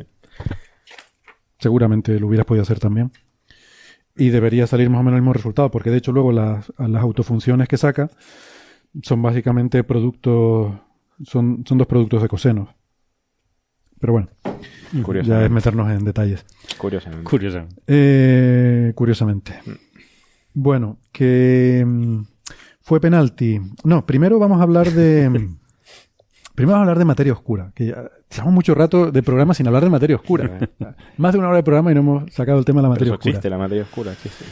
Pues resulta que sale un, un artículo estos días. No solo que- existe, sino que nadie se ha preguntado cuántos periodos tiene la materia oscura. ¿No os habéis preguntado que tiene un periodo de 11 años? Hombre, eh, efectivamente el, el carácter de esta señora es muy peculiar, ¿no? De hecho, además, se ve que es de esta vieja escuela soviética que tienen que... El, el profesor tiene que ser muy asertivo en las cosas que dice y cuando, vamos, cuando se ponía a discutir con otra gente allí lo hacía con una agresividad y una... mm, O sea, vamos, peor que Andrés, o sea... le preguntaba, no, yo creo que eso está mal porque no sé qué, y el otro estaba respondiendo y ella con el micrófono en la mano, no, no, no, no, no. con una vehemencia que, no sé, yo, yo no, no estoy acostumbrado a ver eso en los congresos, ¿no? Me pareció, mm, no sé, eh, supongo que eso es otra, es otra cultura, ¿no? Aunque ella, ella lleva tiempo ya en el Reino Unido, Sí.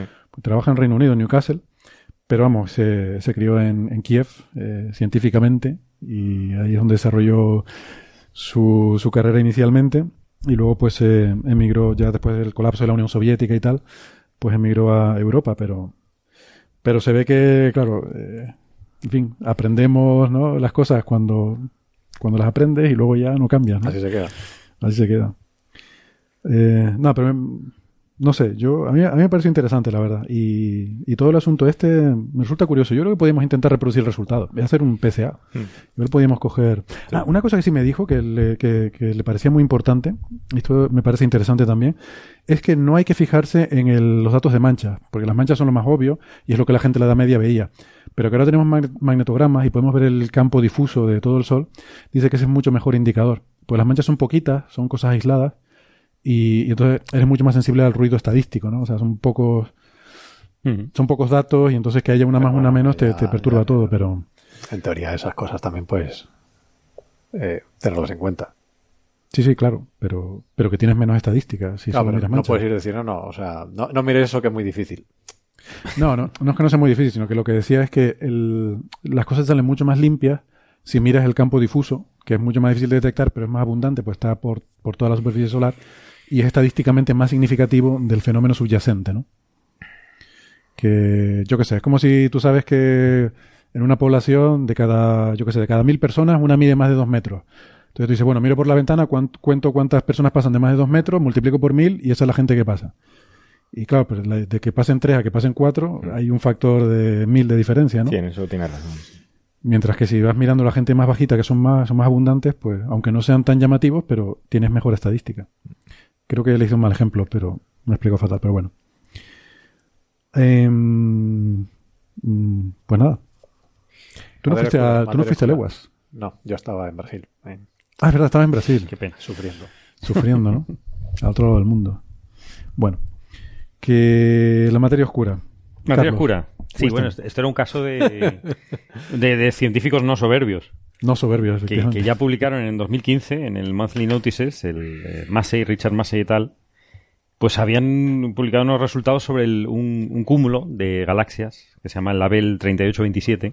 Es un cúmulo muy chulo. Que tiene Cúmulo un, de desgracias. un cúmulo fantástico que tiene unas galaxias elípticas muy bonitas. Y, de- y al lado, bueno, distorsionado, es una, es una galaxia espiral muy compleja, pero que está justo detrás y que por lente gravitatoria está distorsionada y se ve alrededor envolviendo este, estas galaxias elípticas. O sea, esa galaxia espiral está detrás, Está detrás y no tiene nada que no ver. tiene nada que ver con las no otras. tiene nada que ver. ¿Qué pasa? Que eh, sabiendo eh, cómo es esa distorsión de esa galaxia elíptica que hay detrás, puedes deducir la masa de este cúmulo de, de- de galaxias eh, centrales, ¿no? Mm. Y entonces en 2015 hicieron esa, esa, ese- ese estudio, ¿no? Eh, Y les, eh, les salió que eh, la masa que estaban detectando, lógicamente, es masa visible y materia oscura. Materia oscura hay, muchísima más en las galaxias. Y vieron, eh, según, eh, según este, este análisis de 2000 de 2015, que estaba desplazada la materia oscura con respecto a la materia visible, a la materia que emite luz. Y eso es una cosa muy interesante si fuese así, porque eso está eh, predicho por los modelos en que dicen que la materia oscura interacciona de otras formas que no es por la gravedad. Entonces, claro, dijeron, tate. Claro, sería súper Teorías interesante. exóticas. buah, las bueno, teorías exóticas. exóticas y entonces, y, dice- y según su análisis, que era bastante... Bueno, es que no sabemos, o sea, la materia oscura sabemos que está ahí por gravedad, pero no sabemos si tiene alguna otra interacción. No, No sabemos si queremos... La única forma de, de- de poderla medir es, es- es si tuviese otra. Otro tipo de interacción, pues, pues detectar esa interacción. Pues si solo interactúa por gravedad, tendría que estar como las estrellas. O sea, tendría Sí. que estar en el mismo sitio que las galaxias. Sí, este cúmulo es gracioso porque es un cúmulo en que, que se están uniendo estas elípticas, se están uniendo muy despacito entre ellas. Es, un- es una, es una colisión, pero muy, muy lenta, muy lenta. No se están destrozando unas a otras como pasa en otros cúmulos. Y entonces las, las masas que pues quedan bastante eh, limitadas a cada una de las, eh, de las galaxias. Con lo cual es un poquito más fácil de sacar incluso eh, la, masa eh, a través de, estos estudios, ¿no? Del lente gravitacional. ¿Qué pasa? Que estos mismos señores eh, y los colaboradores volvieron a hacer los, lo- los cálculos, pero con otros datos, con datos, más actuales de ALMA. Y eh, en el infrarrojo, en el cual la galaxia espiral que hay detrás se ve mucho mejor, se, ve, se puede detectar mucho más fácilmente, ¿no? Y mientras que las de, las de delante, que emborronan bastante, pues no, no se ven tanto, no emiten tanto. ¿Qué pasa? Pues que habían detectado mal la forma de la galaxia espiral que había detrás. La galaxia espiral es bastante compleja, tiene un núcleo, tiene unos brazos, tiene unas zonas de formación estelar que estaban suponiendo que estaban distribuidos de una forma, porque tú tienes el resultado, pero eh, tienes que partir de una suposición de cómo era esa galaxia o cómo es esa galaxia originalmente para saber la lente gravitacional que hay en medio, qué masa tiene. Básicamente eso es lo que hace el, programa los dos programas informáticos que usan. ¿no? Entonces estaban calculando mal realmente la forma de la galaxia espiral que había detrás, ¿no? Del, dónde estaba el núcleo, dónde, porque la imagen resultante es un, es un caos total, muy bonita, por cierto, pero es que la galaxia espiral está totalmente distorsionada. Entonces, ¿de qué partes de esa galaxia espiral eh, pertenecían al núcleo o, la- las, o los brazos? Pues importa para saber dónde está la materia oscura. Y resulta que, eh, que, es- que va justo en contra de lo que ellos habían publicado en 2015. Y efectivamente, la materia oscura no está en absoluto desplazado con respecto a la materia visible, sino que sigue a cada una de las galaxias elípticas. O sea, que coincide con coincide perfectamente visible. con lo que se, se esperaba Mm. si solo, si la materia oscura solo interacciona por gravedad. Ujú. Con lo cual vuelve a favorecer el modelo de materia oscura fría. O sea, rectifican su paper anterior. Sí, Básicamente dicen que habíamos visto esto en 2015 con los datos de Hubble y ahora con Sí. estos de ALMA y más precisión, pues Sí, llegamos a la Hubble y el. VLT en Chile. Y estos con, con ALMA, pues, pues lo rectifican. Y, y es un poquito más pues lo que se esperaba, ¿no? O sea que no es, no es algo tan exótico. Que no es algo, bueno, que está bien. O sea, que esto es así. O sea, con otros datos tienes resultados diferentes, pero vamos, que no pasa absolutamente nada, ¿no? El, el anterior estudio fue hecho con, con, con mucho rigor y además con tres y pico sigmas de, de certidumbre. Es decir, que claro, eh, si pasas, si eh, empiezas con un supuesto erróneo, da igual a la estadística. Al final vas a tener una solución errónea. Claro, claro. O sea, ese, ese fue el problema de, de, de todo esto, ¿no? Que- Yo estuve mirando, fíjate, me, me puse a mirar la lista de autores de los dos papers por ver si. Eh, por ver faltaba quiénes, estaban rectificando y tal. Y es interesante, o sea, es un grupo grande, son 26 autores y, y prácticamente están todos. ¿eh? O sea, están. Ahora es curioso, están en diferente orden, han cambiado totalmente. el- El, el primer autor es el mismo, es Richard Massey. eh, de, de Durham, o sea, la mayoría de estos investigadores son británicos, de la Universidad de Durham, y bueno, también hay de Alemania, de Estados Unidos y otros sitios. Y, son 26 autores, ¿no? Los que firman este artículo. El primer autor es el mismo, Richard Massey. Y luego, eh, básicamente los demás son los mismos que los del paper de 2015, pero cambiado el orden. No sé muy bien cómo se establece el orden de 26 autores, porque... Pero bueno, no, no importa mucho. Salvo, eh, hay cuatro que no... que estaban en el paper de 2015, pero no están en este que no sé si es que no están de acuerdo con la rectificación o que a lo mejor estaban en aquella época en el grupo pero ya se han ido y tal. Son a ver los nombres así para señalarlos. Se llaman Matt Hilton, John Slott, Irshad Mohamed y Rebecca Santana. Estos son los disidentes, los que no han querido firmar el nuevo artículo. O postdocs que ya no están allí, ¿no? Sí, puede ser postdoc que ya no estén Mm. allí, ¿no? Lo que sea. Mm. Pero bueno, aún así, no sé, me parecería lógico que estuvieran incluidos también en este trabajo, aunque, Mm. se ido. Pero bueno, lo que sea. Eh, es un dato irrelevante absurdo, pero, pero curioso. Y luego dicen, me hace gracia, ¿no? Porque en el artículo dicen que, bueno, que pensábamos antes que había una asimetría en la distribución de materia oscura que indicaría, pues eso, ¿no? Algún modelo de estos que dices tú que pueda interactuar, pero que llegan a la conclusión de que no, de que no es asimétrica y tal, pero que aún así mm, siguen pensando que es interesante buscar estas asimetrías porque si se encontraran, Claro. pues sería una pista, la, la primera pista de algo de qué demonios hace la materia oscura, ¿no? Um, No y, y además dicen que este tipo justo, ¿no? Este tipo de, de encuentros de galaxias es el sitio adecuado para Claro, lo que pasa es que este era un cúmulo ideal, porque las galaxias se están moviendo en el plano perpendicular a nosotros y podríamos ver exactamente muy bien la distribución de materia oscura, ¿no? Eh, aparte de las cosas que hay por cúmulos globulares que tienes delante, que te, que te empiezan a, a emborronar todo el sistema, ¿no? Que, que da un poco de pena, ¿no? Porque hay otros cúmulos donde las interacciones son más salvajes, más dinámicas, donde la materia oscura, como efectivamente también eh, le afecta, o debe afectarle principalmente la gravedad, pues también está desplazada con respecto a la materia visible, ¿no? Que esto era una- un choque eh, muy suavito. Entonces los efectos gravitacionales están, deberían ser mínimos, con lo cual era ideal para observar efectos de otro tipo. Pero bueno, no puede ser y no pasa nada. Es un ejemplo entre, entre millones y habrá más. Muy bien. De todas formas, yo no entiendo muy bien esto, porque eh, o sea, la materia, la, el universo básicamente está controlado por, digamos, a gran escala está controlado gravitatoriamente. ¿no? Mm, eh, ¿Por qué la materia oscura eh, ¿sabes? puede interaccionar con de otra forma, pero la gravedad... No, es como el, el gas, por ejemplo, ¿no? O sea, las galaxias cuando chocan, eh, las estrellas hacen una cosa y el gas hace otra, ¿no? Porque, porque el gas es una nube extensa, cuando dos galaxias chocan, las estrellas se atraviesan y pasan, pero el gas choca el de uno con el del otro, hay una fricción y pierde velocidad, ¿no? Se disipa en calor. ¿Vale? Entonces, si la materia oscura es como las estrellas, que simplemente pasa y atraviesa, pues sigue las estrellas. Si tiene alguna interacción como el gas, pues se podría quedar en medio como el gas. Ya, vale. O sea que... De hecho, si mal no recuerdo, está el Bullet Cluster este. El es- bullet es clásico, pero por eso, precisamente. Que está desplazado. Está desplazado, pero por efectos gravitacionales, gravitatorios, ¿no? Que, que, es- que- Pero ahí- justamente la, la materia oscura sigue las estrellas. El gas está en ese que medio. se queda- O sea, las galaxias han chocado y se han atravesado, es justo la situación que yo estaba diciendo. Las estrellas se han atravesado y el gas ha quedado en medio. Y la materia oscura ha la- pasado también. Ujú. las estrellas. claro. Otra co- cosa interesante de estos, de estas, no en particular de, o, o entre otros muchos, una de las cosas que, que permite calcular este, o que eh, limita mucho es eh, lo de las teorías Mond. O sea, las teorías Mond para estos eh, lentes radiatorias tiene muchos problemas. Porque, un- o sea, Mond lo que dice es, es una alternativa a la materia oscura que dice que modificando la gra- gra- gravedad eh, tradicional, tú puedes, eh, no necesitas materia, Materia oscura, oscura. puedes explicar la curva de rotación y muchas otras cosas. Pero pues la- las MON no pueden explicar nada de esto. Entonces el problema que tienen es que No, si, si todo lo que genera la, la distorsión de la galaxia de fondo es materia visible, para, o sea, tú- una de las cosas que calculas cuando haces estos ajustes de onda de, de, de lente gravitatoria es lo que se llama el mass to light ratio. O sea, el, el básicamente que es el número de estrellas por unidad de masa que necesitas.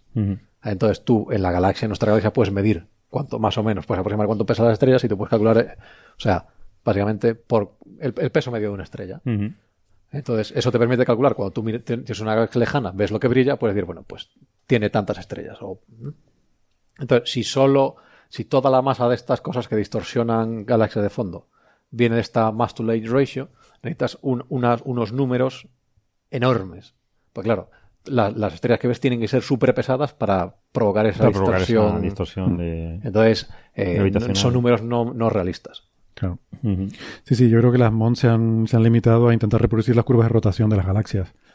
Eh, todo el resto de evidencias se olvidan. Ha- Hay por ahí otra, otra formulación, lo vea claro, o sea, eh, cuando empiezas a modificar la, tu teoría 100.000 veces tampoco es que sea muy diferente. Hay, hay una formulación cuántica no sé qué de Mond que por lo visto explica estas cosas, o relativista no sé qué, hacen una, una- un apaño y...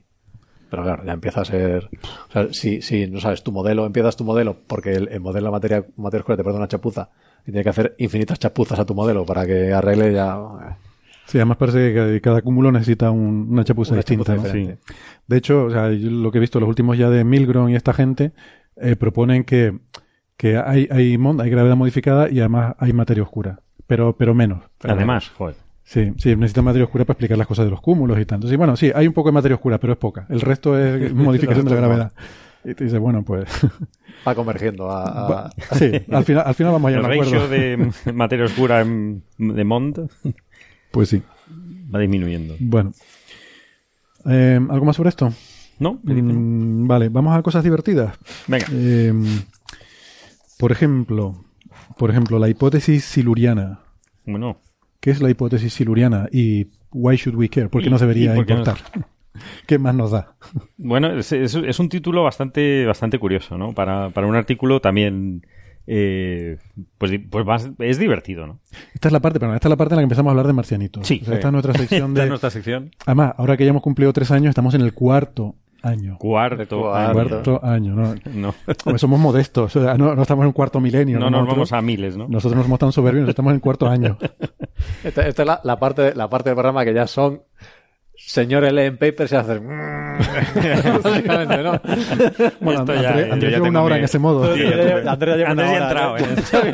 Pues yo tuve mi sesión Este de paper. poner... Pues esto, esto es una teoría que lleva, lleva bastante gente, gente lleva en varios años, decenas de años diría yo. Pero cuando dice gente, ¿dice científicos o dice Científicos. gente? No, no, no, Gente general. no, no, Vale. científicos O sea, completamente. no, no estamos hablando de youtubers. Que va, no, bueno, pueden hacer YouTube también ellos, pero, pero, pero los, los artículos son serios, es decir, eh, lo, único, lo único, lo que, bueno, ya ahora veremos, lo que no es serio es el título, para empezar. Pero- ¿Son artículos científicos o son Sí, artículos? están en el... Son papers científicos. Son papers científicos. Sí, sí. Ese es un tema que yo me gustaría luego que debatiéramos Sí. un poco cuando Carlos explique. Esto está publicado es en esto. el International Journal of Astrobiology, que es un paper que tiene un índice de 1. Estábamos hablando de 40, Nature, esto es 1. O sea que básicamente es, es el, el índice de impacto que tiene Mi blog. la corneta de Logroño. bueno, el Guamasa Report, que decíamos La por aquí Guamasa que no Report. existe, ¿no? Pero, en fin, El, go- el Gofio, Gofio Journal. Gofio Journal, así en Canarias, ¿no? En local. Pero no tiene mucho impacto, pero sí es del Sevir y creo, y, y vamos, que es una cosa seria, es decir, tiene su, sus árbitros y está revisado y lo que dice, pues, pues está fundamentado, ¿no? El, el- la hipótesis silúrica hace referencia a una serie que se llama Doctor Who de los años 70. O sea, no, no tiene nada que ver con, no tiene nada que ver con la época. No eh, tiene el- absolutamente nada que ver con la época silúrica. Por eso no, silúrica. no sería siluriana. o no sé cómo se traduce, que no sé, siluriana o lo que sea. ¿Cómo- no cómo sé cómo se dice en español. lo de Doctor Who? El capítulo es del año 70, no tengo ni idea. Los silurianos, puede ser. Los No, no habíamos nacido en aquella época. bueno, sí, algunos sí. Habíamos nacido, pero no podíamos ver la tele. Pero eso no tiene que saberlo la gente. Yo me tenía que ¿Quién- quién acostar. y entonces, eh, es un, es un, bueno, es una hipótesis de que, bueno, ¿qué pasa? Eh, ahora, eh, con el SETI y todo esto, eh, ha habido mucha discusión. Cuidado y tú- con el SETI, ¿eh? Y tú nos puedes contar, tú, si eh, Héctor, eh, que, Un esto- respeto con el SETI. que esto de buscar, incluso la gente de- del SETI ha de- está reconociendo ya que buscar inteligencia extraterrestre pues no tiene mucho sentido, porque no sabemos lo que es inteligencia, para empezar. Entonces buscar algo que no sabemos, complicado. Eso lo dice Jill Tarter, que es del Sí. SETI. Hombre, pero Jill Tarter lo que propone es cambiar el nombre. Eh, Y un No, poco el no enfoque, que- porque si no sabes lo que es inteligencia, no la busques. Entonces lo que intentan buscar es efectos de civilizaciones eh, que existan, ¿no? De, y más bien tecnomarcadores, que de Sí. esto tú sabes un Sí, Jill montón. Tarter dice cambiar inteligencia por tecnología. O sea, Por tecnología. Buscar tecnología extraterrestre. Pues inteligencia es una cosa muy... Claro, pero eso supone también que la tecnología es un atractor de las civilizaciones, ¿no? O sea, que, las que las civilizaciones terminan generando tecnología parecida a la humana. O no, simplemente creo que dice que es lo que nos interesa. O sea, estamos ahí escuchando con el radiotelescopio a ver si alguien manda un mensaje y podemos hablar con Vale, o alguien. sea, que has pasado de, de- señales de radio a detectar cacharros volando por lo- alrededor. Tecnología. No, lo- Sí. eh, pasa la inteligencia, porque ¿qué pasa? Viene la, la típica, esto es lo típico, vas a, supongo que a Jill Tarter la llamarán un montón de debates de esto de televisión con un filósofo que te dirá, pero inteligencia no es solo ciencia y tal, eh, puede haber inteligencia emocional y puede haber no sé qué, y tú dices, bueno, mira, podrá haber una civilización de extraterrestres que hagan poesía, filosofía y música, pero si no hacen radiotelescopios no me interesa. Yo creo que esa, esa es Porque no lo puedo detectar. Por- O sea, exacto. es que, o no sabría entender No, su a lo mejor música. su música es chulísima, Sí, pero, no lo podríamos entender. pero si no, claro, Sería in- indistinguible de. Ya, ya no entendemos la música en, el, en este planeta, o sea, en esta época más bien. en general. Es que los jóvenes de hoy en día Entonces, entonces el... ya empezamos. Entonces, eh, esto se plantea, bueno, han, han- han estado dando vueltas a este, a este concepto varias, varias personas, varios científicos, y uno es nuestro amigo Jason Wright, que con el que estamos también con el, es el, el que propuso lo de las esferas de Dyson para, Jason Wright es el que hizo famosa Tavi. Y que hizo la estrella de Tavi y que es colaborador Fue- nuestro, que trabajamos con él, no lo conocemos él, sí, personalmente, pero que, es el que propuso que había una- unas esferas eh, rodeando a, las- a la estrella de Boyayan, a la estrella de Tavi. Sí. Hay que decir que es que Jason se dedica a eso. Sea, él tiene el A- a proyecto este, el, Jihad. Sí. bueno, es, es parte de nuestro trabajo. Pero bueno, No, eso- no, no vamos a poder publicar este programa, pues no, no- no vamos a tener enemigos en todos lados. no, pero él, él trabaja con el Breakthrough Initiative. Sí, no, de- y es el, es- creo que es el IP, o por lo menos si no es el IP, es uno de los, mm, de, la gente importante del proyecto Jihad, este, el G con un gorrito, que es un proyecto de búsqueda de esferas de Dyson. ¿Por qué se llama Jihad? No tengo ni idea. Pero hay un proyecto que es de eso y, y usan... Oye, que hay gente buscándolo, quiero decir que... Luego, ¿eh? Sí, sí, no, sí. Y él se dedica a Hay eso. gente buscando Bigfoot, Bigfoot Entonces, también. bueno. o sea que- Sí, está, está cerca. de- Entonces lo que decía Andrés, de cuando, cosas. cuando tienes un martillo todo parece en clavo. Entonces, Sí, si tú te dedicas a buscar esfera de Dyson y te aparece la estrella de Tavi, dices, ah, aquí está. Sí, sigue, y sigue apareciendo la estrella de Tavi en muchos de estos artículos, ¿no? Como, como un ejemplo, ¿no? De algo que no se entiende, ¿no? Y, pero él, él lo que propuso es, es que, que Es un poco la defensa chivaca, ¿no? Como no se entiende, tiene que ser alguien. tiene que ser. Pues él, lo, él lo que buscaba es, o él plantea, él tiene un artículo anterior, de creo que del año pasado, sobre Jason. eh, Jason Wright, Mm. sobre especies indígenas tecnológicas anteriores. Hmm. Y él postulaba que, ya que no podemos buscar en otros sistemas estelares, está muy lejos, vamos a buscar en el sistema solar.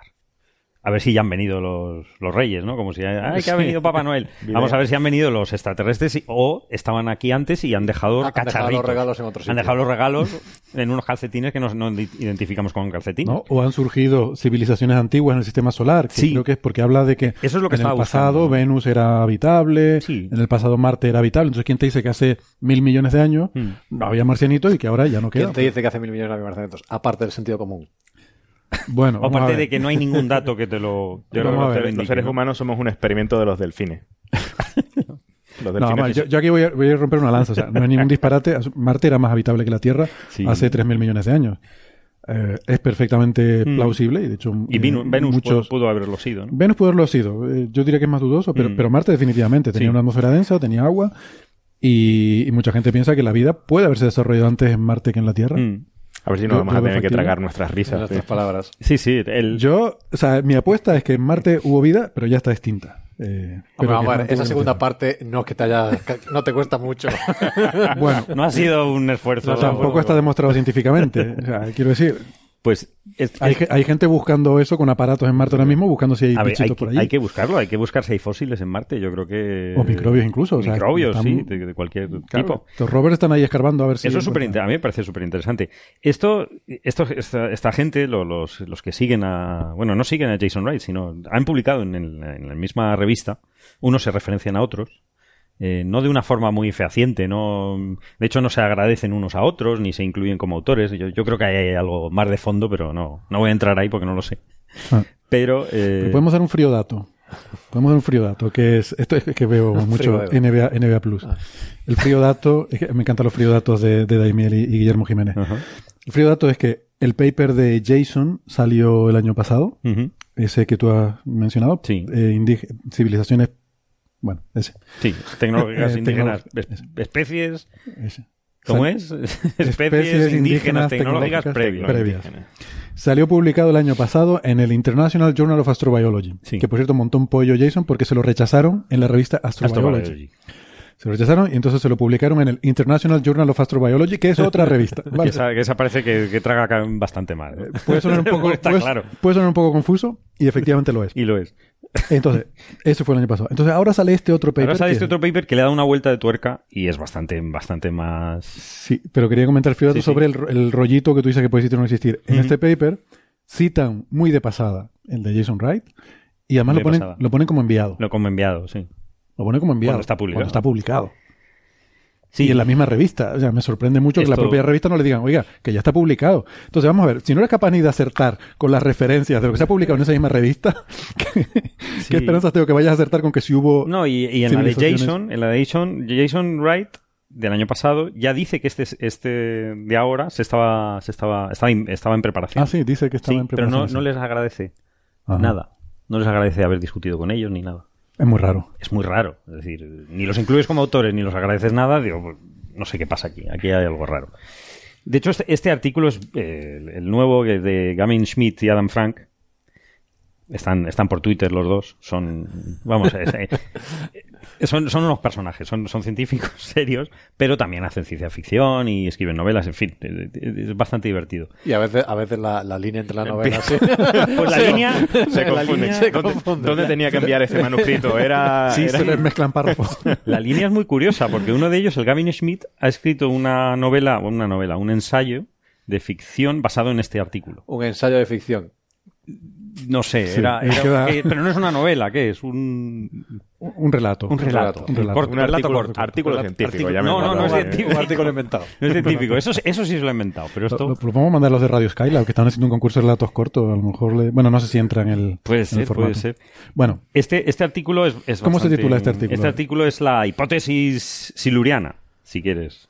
Silurian Hypothesis. Que si podríamos detectar una civilización industrial en el eh, registro geológico terrestre. Supongo que Es será decir, una civilización industrial que no sea la nuestra, porque si no la respuesta es sencilla.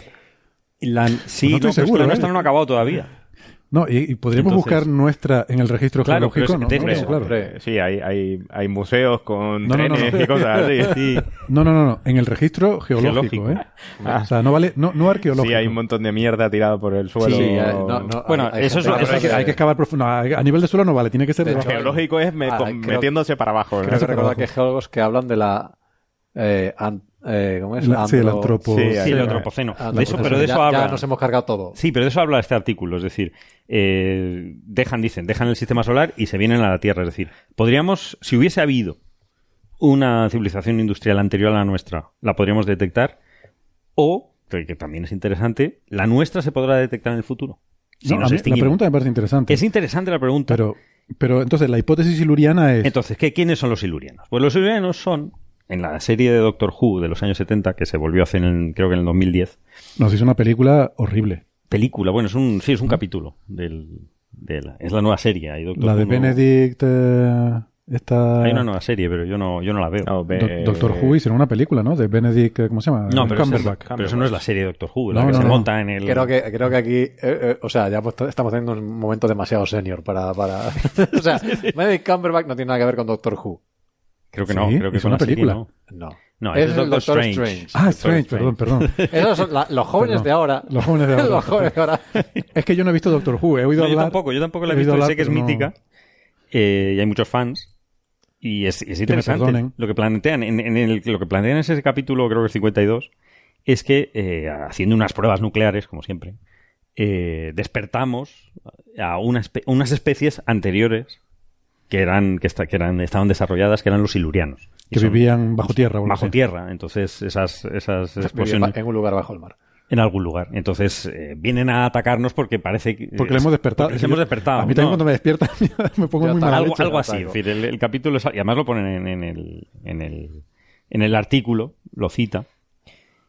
Lo cual es, es un guiño, ¿no? Me parece muy poco ficción. serio, Es o muy sea, poco serio el título, ¿no? Porque el, el planteamiento, bueno, te puede gustar o no. Sí. Pero ya del título hacer el guiño a la, a la ciencia ficción, mm, no sé. O sea, O sea, y entonces ser. hacen esa pregunta, que a mí me parece una pregunta interesante, sí. pero no sé, para un artículo. Es que para mí hay una diferencia entre paper y artículo, ¿no? Y lo estábamos comentando en la comida y yo Mm. creo que podemos sacar aquí el debate ese. Bueno, perdona, te, estoy interrumpiendo. No, no. Te- Termina de explicar el paper y luego... Sí, el, el paper eh, es un paper, pues un poco de un, es, un, es, un- es una revisión sobre, sobre publicaciones y eh, empiezan pues eso diciendo el antropoceno. Pero Primero que el antropoceno no está definido ni, ni se ponen de acuerdo los de que si, estam- si estamos en una época en la que nosotros estamos afectando el, el planeta, etcétera. Y empiezan un poco a, a decir pues qué es lo que se podría detectar en el, si nosotros nos extinguiésemos, qué se podría detectar pasados cientos de millones de años que son las escalas geológica- geológicas Mm. con las que tenemos que trabajar hacia atrás, ¿no? Y Sí, entonces... eso, eso no es trivial, ¿eh? La gente no puede pensar que, en que absoluto. tal, pero no es trivial en millones absoluto. de años... Había un documental hace poco de qué quedarían nuestras ciudades en 100 años. No, porque la- el planeta Tierra tiene muchísima geología, tiene atmósfera, tiene placas eh, tectónica de placas, es decir, muchas cosas se acaban bajo tierra, acaban sepultadas por sedimentos Y tampoco ocupamos tanto del planeta, que creo que ponía que ocupamos un 1% de la superficie. Claro, el resto es mar. Áreas urbanas. Áreas urbanas. Entonces, a menos que estés taladrando justo en una zona... En Madrid. En, en el museo de lo que sea de Madrid o de Nueva York o lo que sea, no encuentras objetos. O sea, encontrar objetos en el rastro fósil eh, no parece tan, tan sencillo, ¿no? Sí. De todas formas, es cierto que eh, eh, encontrar objetos en el pasado o, bichos, por ejemplo, tenían que ser fosilizados, ¿no?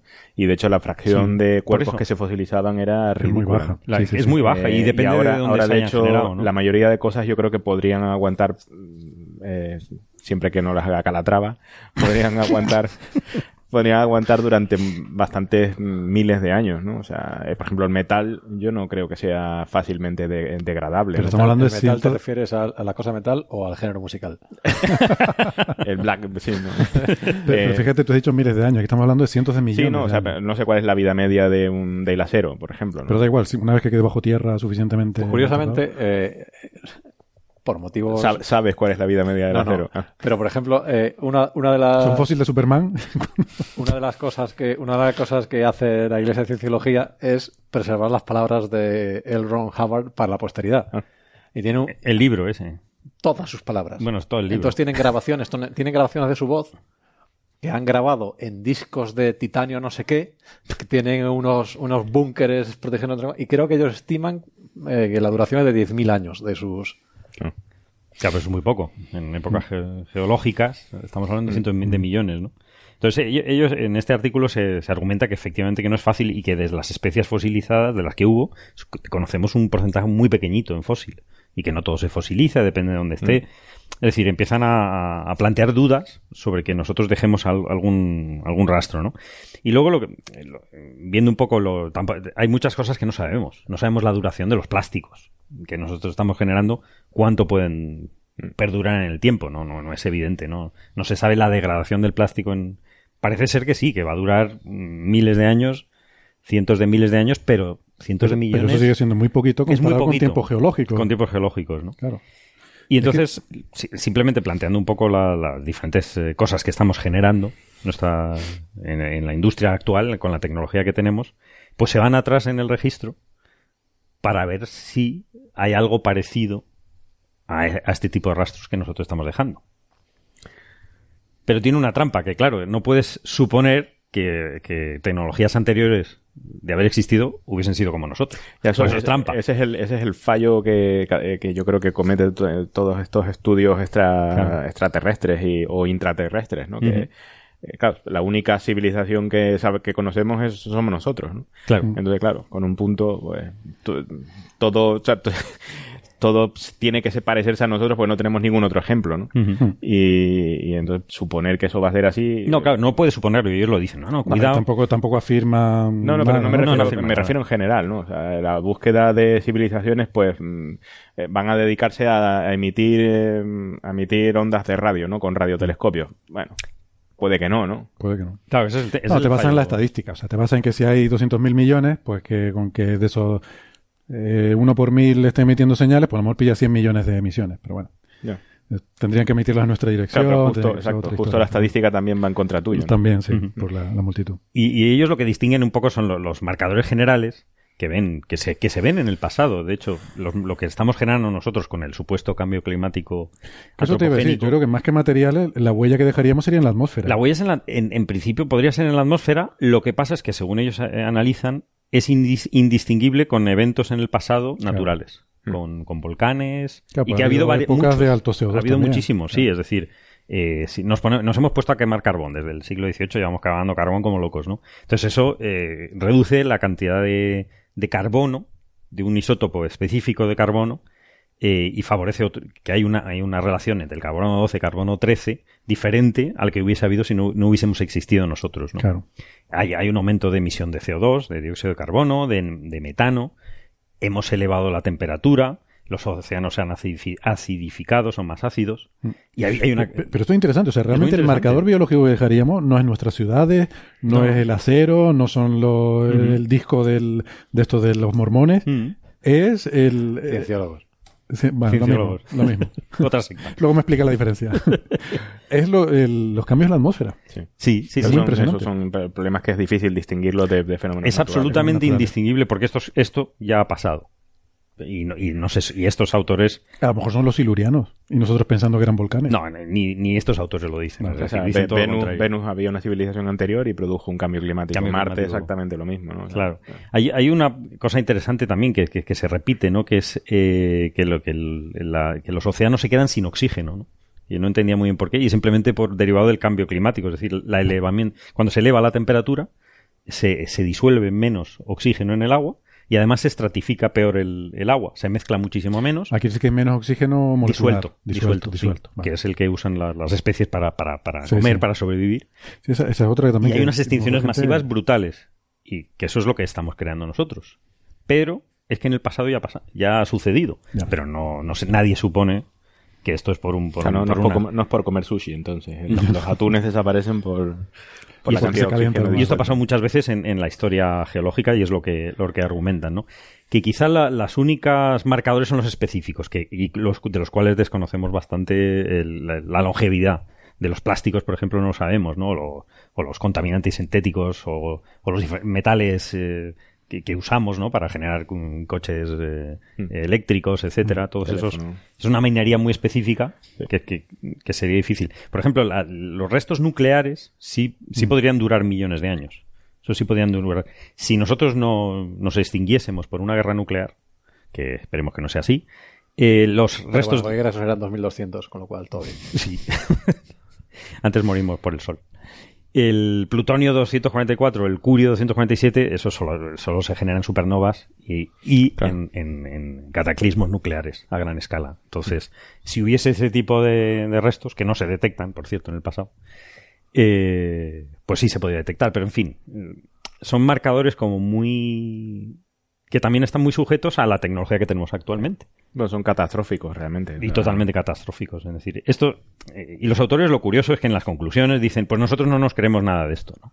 Que es un artículo muy gracioso. Sí, sí, pero tienen tres párrafos en las conclusiones diciendo, estamos hablando aquí de los silurianos y tal, pero nosotros no creemos que existan ni que haya nada de esto y tal. Que quede claro que, me dice, "Eh, debe ser un caso raro de artículo científico en lo que Sí. los autores no apoyan la hipótesis de partida, pero de todas formas está bien hacer la pregunta.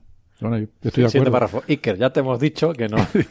Deja de llamarnos. Deja de llamar. Está bien como un estudio para, para entender, eh, ¿sabes? En Sí, el para corto plantear espacio- las preguntas, En el ¿no? corto espacio de tiempo que hemos modificado tantísimo, ¿no? Este, el, Mm. el- el planeta Tierra, ¿no? O sea, que eso, llevamos 150 años quemando carbón y, y, ¿sabes? Y podríamos, nos estamos planteando, de hecho, si eso sería detectable, ¿no? O sea, un periodo de 150 años en 4.500 millones de años. Sí, que nosotros llevamos muy poco tiempo en una sociedad industrial, como ellos lo están definiendo, ¿no? Llevamos 300 años, entonces... eh, y estamos cargándonos bastante el planeta. Para lo poco que llevamos ya vamos un buen ritmo. Sí, pero es una cuestión de escalas, ¿no? O sea, está claro, de, en escalas de, de décadas, pues a lo mejor podemos dejar una huella muy profunda. Incluso a escalas de siglos, a lo mejor, podemos Claro. hacer daños irreversibles. Pero a escalas de millones de años somos irrelevantes de años completamente. posiblemente sí. Irrelevantes. Posiblemente lo seríamos. Bueno, es interesante. La pregunta me parece La interesante. pregunta es interesante. Lo que pasa es que esta, esta gente que usa estos títulos de ciencia ficción haciendo guiños, porque a mí me parece muy bien que les encante la ciencia ficción, pero luego se sorprenden cuando la gente les envía correos electrónicos eh, hablando de chemtrails y de, de, de De magufadas. de magufadas, sí, es decir, luego se ponen muy dignos. Dice, no, no, pero ¿por qué me mandan fotos de nubes diciendo que son eh, ovnis y tal? De hombre, pero y, y- y lo estáis pidiendo. Tío, Es que la culpa es de los padres. es que Va- va- los va títulos, ponéis unos títulos. Es decir, que a mí lo del Yo- título no lo enti- no entiendo. A mí el Eh, título no me gustó mucho. El de Jason Wright, por ejemplo, me parece mucho Sí. más coherente, ¿no? O sea, más Sí, serio, más serio, más formal. Y me parece plantea un artículo más formal y tal. Ahora, mm, tanto con el de Jason como Mm. con este paper tengo un problema. Me parece que es un artículo bonito, que son dos artículos bonitos, pero no son papers. O sea, para mí, si no tiene datos, si no tiene cálculos, si no tiene desarrollos teóricos, eh, si no tiene esas tres cosas, no es un paper. No, es, bueno, es es un un- artículo, es eh, un artículo para una revisión de, de- Para- de literatura. Para escribirlo en medium.com o en, un, en tu Mm. propio blog o algo así. Sí, o yo- si quieres en un medio de comunicación o en una revista de filosofía, que para eso están, para escribir cosas sin cálculos ni... O sea, para hablar, Para, para escribir, poner comentarios y tal. Bien. Sí, ya sé que mis amigos, me está mirando Carlos como yo. y le vas a cobrar. Yo tengo, bueno, tenía amigos filósofos, sí. Te volvemos al momento. Estos papers. Pero, pero sí, esa gente escribe artículos donde no hay datos, no hay cálculos, no hay simulaciones, no hay resultados, no hay nada, ¿vale? Pero, pero eso no es un paper científico. O sea, yo- no sé, me parece que está bien para otros contextos y otros ámbitos, pero esto es, no sé, un ensayo. Esto es un ensayo. Sí. Hay un montón de páginas de internet para escribir este tipo de cosas. Sí, sí. Y probablemente tuvieran incluso hasta más difu- eh, difusión que escribiéndolo en, una- en un artículo científico, ¿no? Bueno.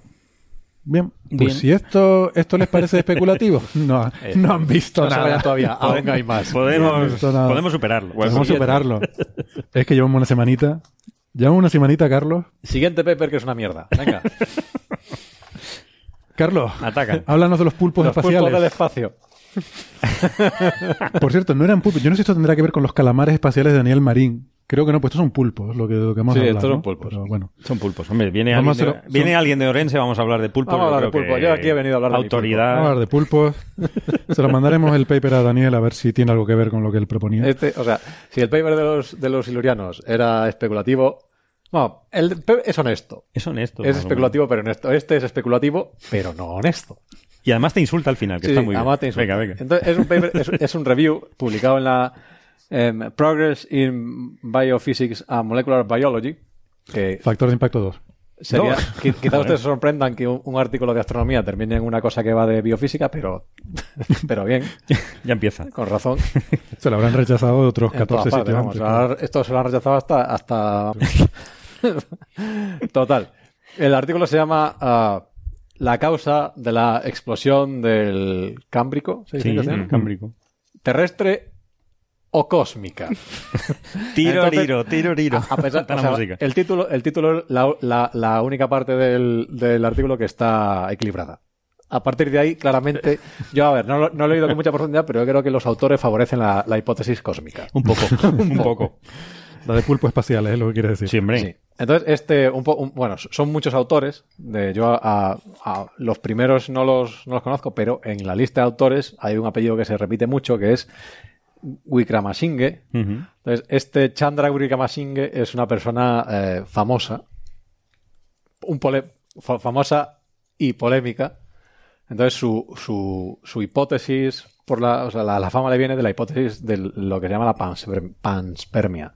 Entonces, este Chandra y un astrofísico muy famoso inglés que se llama, o se llamaba Fred Hoyle, eh, bueno, no, no, no propusieron, pero fueron, digamos, los que modernizaron la hipótesis de la panspermia, que ellos lo que dicen es que la vida no se genera, lo- ellos rechazan lo que se llama la abiogénesis terrestre, y es que la vida orgánica se produce a partir de materia inorgánica no viva en la Tierra. Ellos eso no se lo creen, y a cambio eh, proponen una hipótesis mucho más sencilla, y es que la vida viene de, de- quizá de otro planeta, quizá de otra estrella, nadie lo sabe. Del espacio. Del espacio. Muy bien. Del espacio sideral.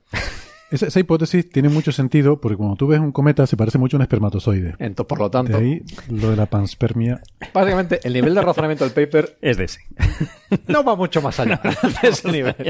Entonces, entonces, esto yo creo que en otro tiempo sería lo que se conoce como un panfleto.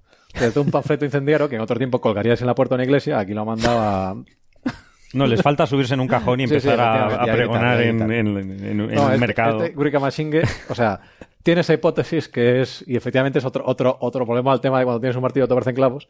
Entonces ella tiene, él, él tiene esta hipótesis de la panspermia, entonces todo, Todo va a ir ahí. todo es panspermia. Todo es entonces, o panspermia. sea, es- en, en el 2010 o algo así, el SARS este, la, la, la, eh, gripe aviar, La gripe aviar.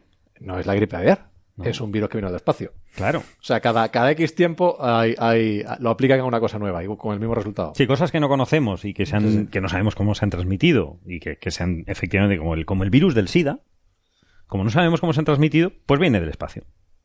Es, según ellos, es lo más plausible. Entonces, to- todo este paper, realmente todo lo que yo puedo decir de este, de este Bueno, artículo, perdona, y Fred Hoyle, no olvidemos, el que se hizo famoso por... por A- a su de- pesar. a- bueno, a su pesar, era el negacionista del Big Bang, que hasta que se murió, el otro día decía que el Big Bang no... Que es mentira, que no existió y tal, y fue el que le puso el nombre de Big Bang, eh, como ridiculizando la teoría, ¿no? Mofándose de, de eso. Además en un programa de radio, creo. sí, su programa de radio. Su programa, ah, tenía un programa de radio. Él, él, entre otras muchas cosas, bueno, en, en Inglaterra es muy querido Para porque... saber la cosa de la que nos estamos riendo nosotros y pasarán a la historia con el nombre que no- los pulpos espaciales. pulpos. Esto se va a llamar los pulpos se espaciales. de los pulpos. Pero sí, él, él es muy, muy querido en, en Inglaterra porque, porque era, eh, digamos, fue el divulgador de su generación, digamos. De, de- probablemente la, los- la gente que, era, que eran chiquillos en- entre los 50 y así, y los 60, pues yo creo que él era la figura, ¿no? Como puede ser ahora Neil deGrasse Tyson, o, o- no, no creo que llegas al nivel de Carl Sagan, por ejemplo, pero bueno, ese, ese tipo. De hecho, también tiene libro de ciencia ficción, tiene un libro de ciencia ficción que se llama La nube oscura, no sé si está traducido al castellano, se llama Dark Cloud.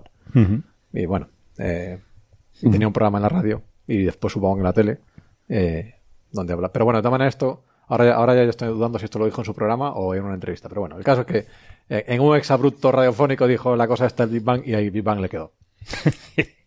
El pobre.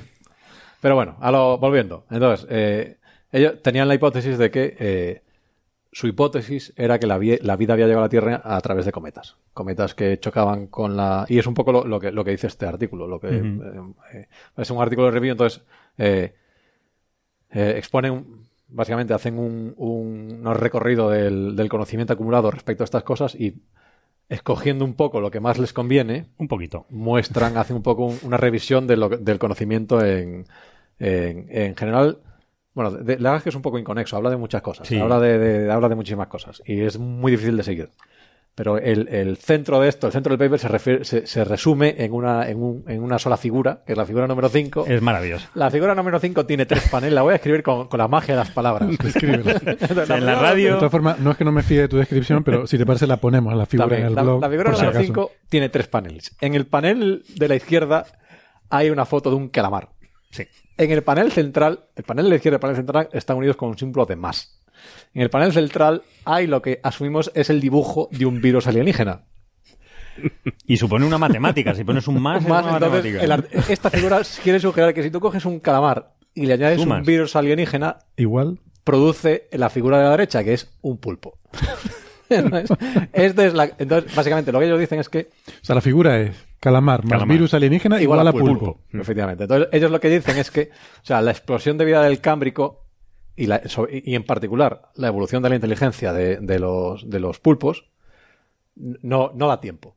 Entonces, una manera que tú Sí, tienes... dicen que, que el- que eso es neodarwinismo y Sí, eso, sí. no, eso no lo puedo Eh, pa- explicar. patrañas. Patrañas. Paparruchas. Eso Eso es de la evolución, paparruchas. patrañas. Neodarwinismo. Neodarwinismo, ya lo empiezan La a- única manera a que tienen de explicar eso es que tú hayas, o bien que los pulpos directamente vinieron en un cometa, pulpos, plantas y cosas así vinieron en un cometa y algunos de ellos sobrevivieron y se reprodujeron en la Tierra y ahora tenemos pulpos. O sea, en la Tierra las condiciones eran tan difíciles que es poco probable que se formara la vida a partir de la nada, pero en los cometas sí. Sí, sí, y, y aguantaron el choque sin problema. Eso no es un problema. No, pero es peor, es que Claro. sigue pasando. Sí, sí, sí. Vale. Yo estuve buscando, no, no leí el artículo, pero estoy haciendo una búsqueda por cosas como eh, handedness, quiralidad, Ujú. aminoácidos. A ver, hay una peculiaridad de la vida en la Tierra, de la Ujú. vida que conocemos, que es Ujú. que es toda a izquierdas. Tiene quiralidad a izquierdas, la molécula de los aminoácidos. Todavía tiene una... Esta gente como, o sea, en, en ese artículo que habla de tantas cosas, no habla para nada de eso. Que va. No. Parece que es uno de los aspectos fundamentales de la vida, que los uno de los- una de las preguntas fundamentales de la astrobiología, la astrobiología, es por qué la quiralidad de la vida de la Tierra es toda la misma y es a izquierda. Esta gente ni se lo plantea, o es porque, claro, no les cuadra eso con... Esta gente lo que le dirás es que eh, las cosas eh, que rotan a la izquierda también vienen de otro planeta. Y punto. Claro, pero solo vienen las, las de izquierdas, las Sí, de sí. derechas no vienen. Da igual, eso da igual. Porque las moléculas, bueno, por explicarlo, las moléculas se pueden formar igual a izquierdas que a derechas. Y de hecho, Mm. cuando tú las haces en el laboratorio, te salen unas a izquierdas y otras a derechas. Pero toda la vida en la Tierra las tiene a izquierdas, dando a entender que toda desciende de una misma rama, ¿no? Mm. Que eso más o menos, yo lo veo plausible en el Pero contexto de vida en la Tierra y tal. No sé si esto lo hemos explicado, pero izquierda y derecha, que... O sea, ¿cuál es el significado de eso, de izquierda y derecha? ¿Cómo, perdona? ¿Qué, qué significa que una molécula sea... Ah, la, bueno, que hay, hay dos, o sea, la- los aminoácidos eh, tienen una cierta estructura. Si tú haces la misma molécula, pero su reflexión especular, tiene exactamente las mismas propiedades bioquímicas, pero es diferente. O sea, una, una tiene los átomos de carbono, hidrógeno, no sé qué tal, de una forma, y la otra tiene la reflexión especular de eso. ¿no? Entonces, una se llama a izquierda y otra se llama a derecha. Extranjera y. Son totalmente equivalentes. Mm. Puedes tener una de otra. Y de hecho, cuando lo generas en laboratorio, generas igual cantidades de una que de otra. Pero los bichos que viven en la Tierra las hacen a izquierda. Si tú tienes un bombardeo constante de, de, de panspermia, de virus, de bacterias, de pulpos, de lo que sea, hombre, es de esperar que en algunos cometas se hayan formado unos a izquierda y en otros se hayan formado otros a derecha, ¿no? Digo yo. Bueno, detalle. Igual estoy Detalles, centrando. eso, pero, este Pero el neodarwinismo no puede explicar esto. Claro, de- Claro, claro, claro. El, el artículo es muy gracioso, pero también dice lo de que esto, esto del neodarwinismo es eh, que su hipótesis de, es, es una hipótesis data driven, o sea, basada en datos, Basada en no como la mierda esta la del neodarwinismo, que es todo un invento. lo que no llegan a, a aclarar nunca es cómo leches todas estas cosas pueden sobrevivir el tránsito. Vamos a ver, ya entre planetas, el tránsito entre planetas ya nadie sabe cómo lo pueden sobrevivir y el impacto en la Tierra y todo esto. Pero es que ellos, además, no, no se limitan a ellos. Dicen que además, o sea, con la cantidad de planetas y estrellas con planetas que hay, es evidente que entre estrellas también tiene que haber. No preguntes cómo, pero entre Emisarios, estrellas, ¿no? estrellas también, también hay. Hombre, de hecho, este señor, de hecho, el que tú mencionas, que no sé su apellido, pronuncia- ese, es que no me atrevo a pronunciarlo, Yo tampoco, pero. Es- pero te da igual. Te atreves. Se- te atreves. Te- este se hizo famoso, estuve buscando en 2007 con un artículo en el que decía que la vida casi con toda seguridad venía de cometas por una cuestión de probabilidad. Y es que hacía unos números del número de cometas que hay en la Vía Láctea y el número de planetas y salía que había del orden de, mm, yo qué sé. Había más cometas que planetas. Y por lo tanto. Y por lo tanto. Exactamente, es que es así. Número de planetas con vida. Uno. Número de cometas. Muchos. Exacto. No, pero hay, hay Exacto, argumentos, hay argumentos aquí que, que son de ese estilo. Es decir, eh, dice, el genoma del pulpo, que es, que es espectacular. Dice, tiene una complejidad elevadísima, con 33.000 genes, más que en el Homo sapiens, que en, que en los seres eh, humanos. Por tanto, esto no se puede hacer por evolución. ya. O sea, esa es el- la calidad de- del argumentario.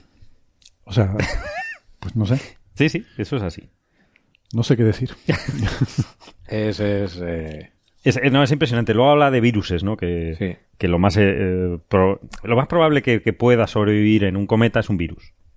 Bueno, Ahí pero de experimentos de- que es razonable, Es está muy razonable. Están obviando eh, un dato fundamental, es que no hemos encontrado un solo virus en ningún cometa, Mm. ni en ningún meteorito.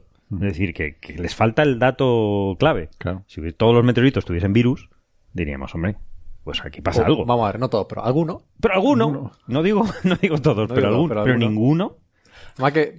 eh, esto, uno de estos, una de estas cosas que tiene una relación conflictiva con la realidad. No les gusta.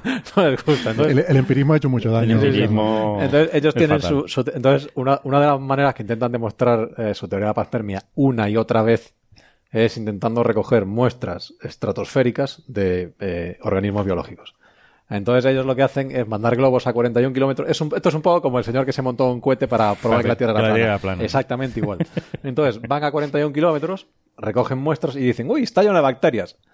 Pero claro, o sea, Luego, lo- lo- la cosa es, pero oiga, que esas bacterias no son extraterrestres, o sea que, o sea, se sabe que, que hay, hay, o sea, que, el- claro que hay bacterias, claro. que hay bacterias que son extraterrestres. No, hay, hay otros Ah, sí. argumentos de, por ejemplo, la, la- la mosca de la fruta, de la famosa, la drosófila.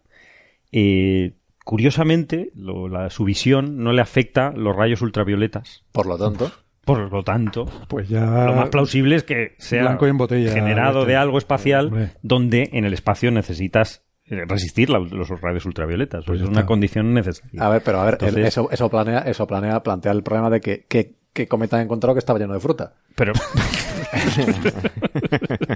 Es No, que pues ese es el siguiente paso. Luego hay fruta en los cometas. Luego hay fruta. A Es, es- es impresionante. El artículo es impresionante y al final acaba a todo lo alto. Sí, además que es, es- Yo no lo he es- leído, es pero estoy viendo la figura según tú estás pasando Es páginas web. espectacular. Cualquier cosa Y que es vaya a su favor, los tardígrados. Hemos descubierto que es- los ositos estos de agua de- aguantan en espacio. Otro argumentado a nuestro favor, ¿no? Oye, premio ruido, que eh, candidato. Sí, sí, sí, yo, creo, a claramente. yo premio creo que punto, punto alto. Punto eh, alto. De los Tiene fuerza. espacio. Sobre todo el número de, de- de página. Candidato a premio ruido. Además que, o sea, es, es un artículo que yo, a mí me sorprende que las conclusiones ya no estén hechas en to mayúsculas y, y con muchas Y- y exclamaciones. chillando, ¿no? Y cada conclusión con cinco exclamaciones detrás. Esto solo hace que daño. Una cosa como esta, yo no entiendo que una revista, salvo que la mayoría de editoriales son básicamente editoriales pre- eh, predatorias, ¿no? De estas Sí. que, que van buscando dinero. Eh, Hombre, estas cosas no salen en APJ ni allá, fíjate No, que pero salen estamos en- escarbando ahí salen en en, Journal. fondo de barril, el fondo de barril. Estamos- Pero salen en journals. eh, ¿Qué journal era esto? Este es el, Este es el esto creo que es el, el Journal, International Journal Progress. of Biophysics, Biophysics and Molecular, Molecular Biology. Biology y ofertas en el Sí, supermercado. pero dice, no, Progress in Progress in Biophysics. Avance. Pero esto Ah, es, hicieron esto avance es el, de es el Sevier esto, o sea, son Es el Sevier, editoriales... Sí, pero bueno, el Sevier también, también tiene su... Sí, bueno, por eso. Pero básicamente hace daño, ¿no? Porque... Y al final, cosas- coméntalo si quieres, el- el- la conclusión que es, es, es total. Dice que, bueno, tenemos que cambiar el paradigma. Ya está bien de, de creer en esto. De La. Lo de la evolución, el neodarwinismo, neodarwinismo va a llegar. se ha acabado y lo que va a llegar es el cambio. Y si no, os va a pasar como el rebaño que sois, es decir, ya empieza a insultar a todos los científicos que no Ya creen en esto, ya faltar. empieza a faltar, ¿no? Y, y por eso que, que empieza a ponerse ya, ya muy intenso, ¿no? Especialmente, ¿no? No, además yo en los párrafos que leí del principio decía cosas como que, bueno, este artículo está escrito no en el lenguaje habitual de los artículos científicos, sino en un lenguaje más comprensible, plain English, un lenguaje más comprensible para el ciudadano y tal. Digo, bueno, ya cuando empezamos con los científicos soberbios, Sí, no sé ya yo tiene si- peligro, ¿no? Ya tiene peligro. Y al, y al final dice, es importante que la ciencia no, no, no, no siga una autoridad dogmática que restringe, el pro- eh, limita el progreso Y en cambio que me hagan caso a mí. y que me hagan caso a mí. Porque si no estaríamos como en la, en la Edad Media, en fin, ya, ya desvaría completamente, ¿no? O sea que... eh, que- Hombre, vamos a ver, yo, es que aquí hay como todo, ¿no? Lo de la panspermia tiene su, tiene su rollo interesante. sí, sí, Y dicho que no. sabemos que, hay compuestos orgánicos en casi todas, o compuestos complejos en casi todas las, casi todas las partes del universo que, que podemos medir. Y bueno, pues no es, yo qué sé, no es ningún disparate pensar que pueda haber algún tipo de contaminación de tal, pero lo que no puede ser es toda. Que, No, y además que, o sea, lo que en al- esto es un poco como Mond. O sea, en algún momento tienes que reconocer que quizá ¿Qué te has pasado? Primero que, primero que, o sea, presentar como hipótesis equivalentes el hecho de que la, la, la vida se genera en la Tierra a una cosa hipercompleja que tienes mm, Y que no tienes evidencia ninguna. meteoritos Sí, y sí, cometas, es un poco raro. La vida y- se genera en todas partes, menos en la Tierra. menos en la Tierra. En la Tierra no. la, la vida se genera espontáneamente en cometas, en asteroides, Sí, en en tal, en la- pero en la. Tierra no. Entonces, no, yo no, yo creo que, o sea, la hipótesis subyacente no es que se generen cometas, es que se generó en algún En sitio algún sitio. y por cometas y lo pusieron todo perdido. Entonces, o sea, yo creo que esa es, esa es la hipótesis. Y sí. La verdad, claro, o sea, Pero, pero lo que me sorprende, o sea, yo podría entender, insisto, que tú digas, al principio la vida originariamente fue traída en cometa, un microorganismo y luego, bueno, yo qué sé, pegó y se desarrolló en la Tierra.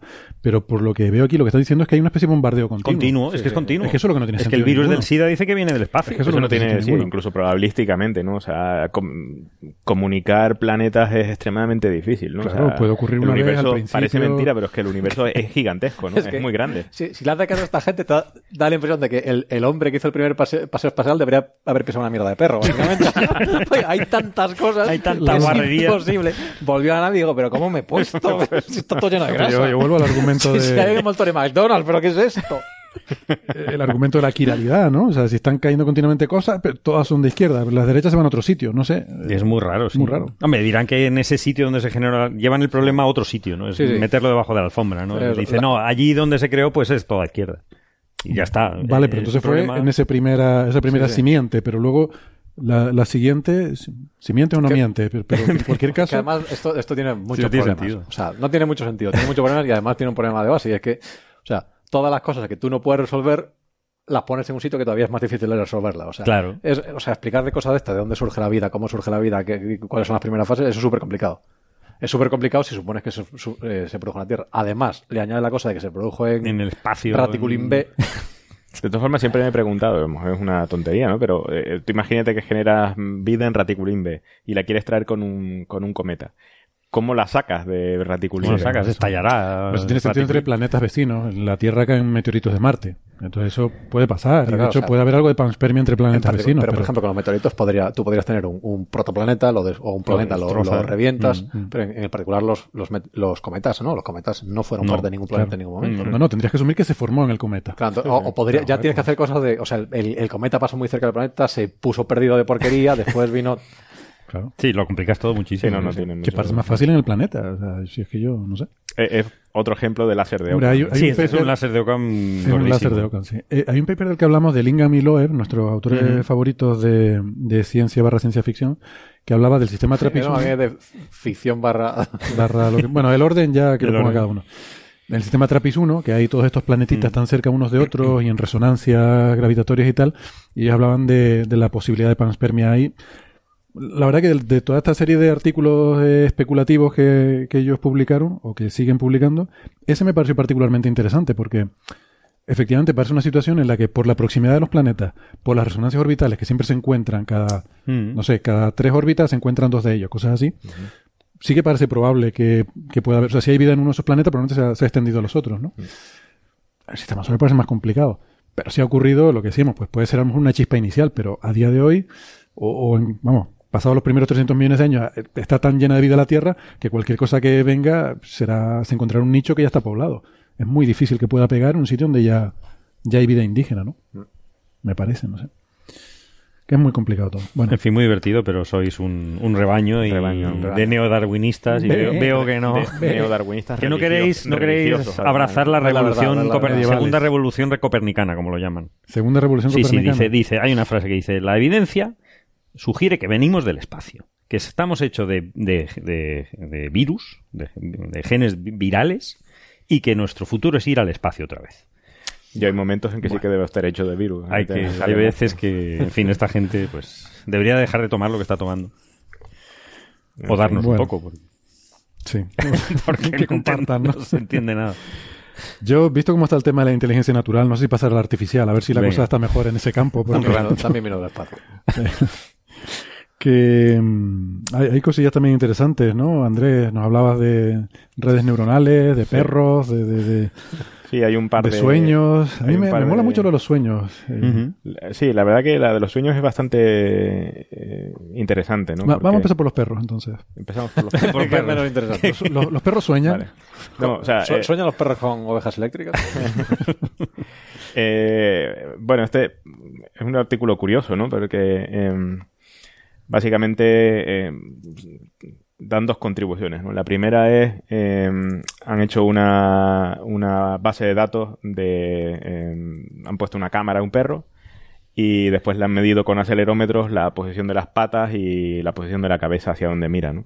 Y una de las cosas que dan al mundo es una base de datos de no sé cuántas horas de un perro haciendo cosas. O sea, una cámara, una GoPro encima de la cabeza del perro, GoPro, viendo lo que ve el perro. Y sincronizada la GoPro con los acelerómetros para tener exactamente en qué momento eh, mueve las patas y tal. Y, y entonces básicamente tienen una, mm, una base de datos de imágenes de lo que está viendo el perro y simultáneamente eh, cuál es el movimiento de sus patas y hacia dónde mira la cabeza, ¿no? Y la cola, de hecho, también que no, no entiendo muy bien cuál es el sentido Bueno, de la cola se agita, ¿no? de Según la su cola, ¿no? estado de ánimo. Sí. Claro. Entonces, esto es una de las cosas que dan al mundo, eh, esa base de datos disponible para todo gracias. el mundo para hacer cosas. ¿no? Es el equivalente de, de estos setenta y pico horas de alguien que se dedicó por California a conducir un coche y, mm, y con una cámara y después con los sensores, unos sensores en el volante y, lo- y el, el- Ujú. el acelerador, ¿no? Para La base de datos inicial, ¿no? De... Sí, para aprender, para enseñar a sistemas autónomos a, a conducir. ¿no? Ujú. Eh, eh, bueno, la, la cosa es que no solo llegan ahí, sino que después desarrollan un- todo un sistema de inteligencia artificial que eh, intentan predecir, dada lo que, dado lo que está viendo el perro, intentan predecir cuál va a ser la acción que va a tomar, es decir, cuál- cómo va a mover las patas, la cabeza y la cola. ¿no? Y bueno, eh, la cosa les funciona, parece ser que son capaces de predecir simplemente con lo que está viendo el perro qué es lo que va a ser el perro. ¿no? Con lo cual... Es eh, difícil porque no tiene en cuenta el olfato, que es su sentido principal. La vista Sí. es muy débil en un perro. Sí, es bastante curioso, ¿no? Es curioso, ¿no? Ah, Ah, pero para caminar no creo que camite. O sea, caminan por. Sí. No creo que. Yo creo Sí, que es aunque, realmente- aunque el, Mm. el perro se guíe fundamentalmente por el olfato, las situaciones en las que se dan tú las puedes captar con la cámara. Sí, Sí, es, eso es sí. básicamente un proxy, ¿no? Seguramente Ujú. a lo mejor Vale. no tiene la visión, pero, pero se hace una Sí, que imagen a de lo mejor no es el mismo proceso mental del perro. O sea, a lo mejor el perro no lo procesa igual, pero, pero la cámara te da la situación en la que el perro reacciona de una forma. Sí, se hace una ima- la imagen mental de la situación. Eh, nosotros la vemos como imágenes, él la verá pues como olores o como lo que sea. Y lo que es más importante, ¿la red neuronal le tiene miedo a los aspiradores o no? Bueno, esa es una de las cosas ¿Y los que, que prueban, ¿no? O sea, una, vez, una vez esa red neuronal ha aprendido a actuar como un perro, em, lo ponen en situaciones eh, Perrunas. eh, en situaciones perrunas, o sea, le ponen una serie de fotogramas iniciales y entonces le dan para adelante a la red neuronal a ver qué es lo que va a hacer el, el perro, ¿no? Y efectivamente, o sea, lo pones delante de unas escaleras, por ejemplo, y, y lo que hace el perro es subir por las escaleras para arriba, ¿no? Eh, lo ponen delante de un plato con comida y, y él, dice, o sea, la red neuronal pre- predice que lo que va a hacer es ir a agacharse a comer, eh, a comer la comida, ¿no? O sea que en el fondo han captado un poco cuál es eh, la idiosincrasia de ser un perro, ¿no? Y, Venga, y- un culo. Ahí ya lo censuran. Eso lo censuran. Y como último, como último paso es intentar una cosa ya que es un poco retorcida, ¿no? Que es intentar eh, usar esa mm, red neuronal de perro para, por ejemplo, predecir en una imagen qué partes de la imagen son caminables, ¿no? O sea, si uno tiene una imagen de, pf, yo sé, una casa, em, usar el perro o el perro sintético este para predecir por dónde se puede caminar, ¿no? Y descartar, por ejemplo, sillones, eh, armarios y cosas de esas y poner el suelo como sitio caminable, ¿no? No sé muy bien cuál es la utilidad, pero bueno, en general eh, el artículo es curioso porque eh, esto se había hecho con coches, pero digamos que es una forma de, con- de compactar un perro en una red neuronal, ¿no? Mm. Eh, que aprenda a ser perro.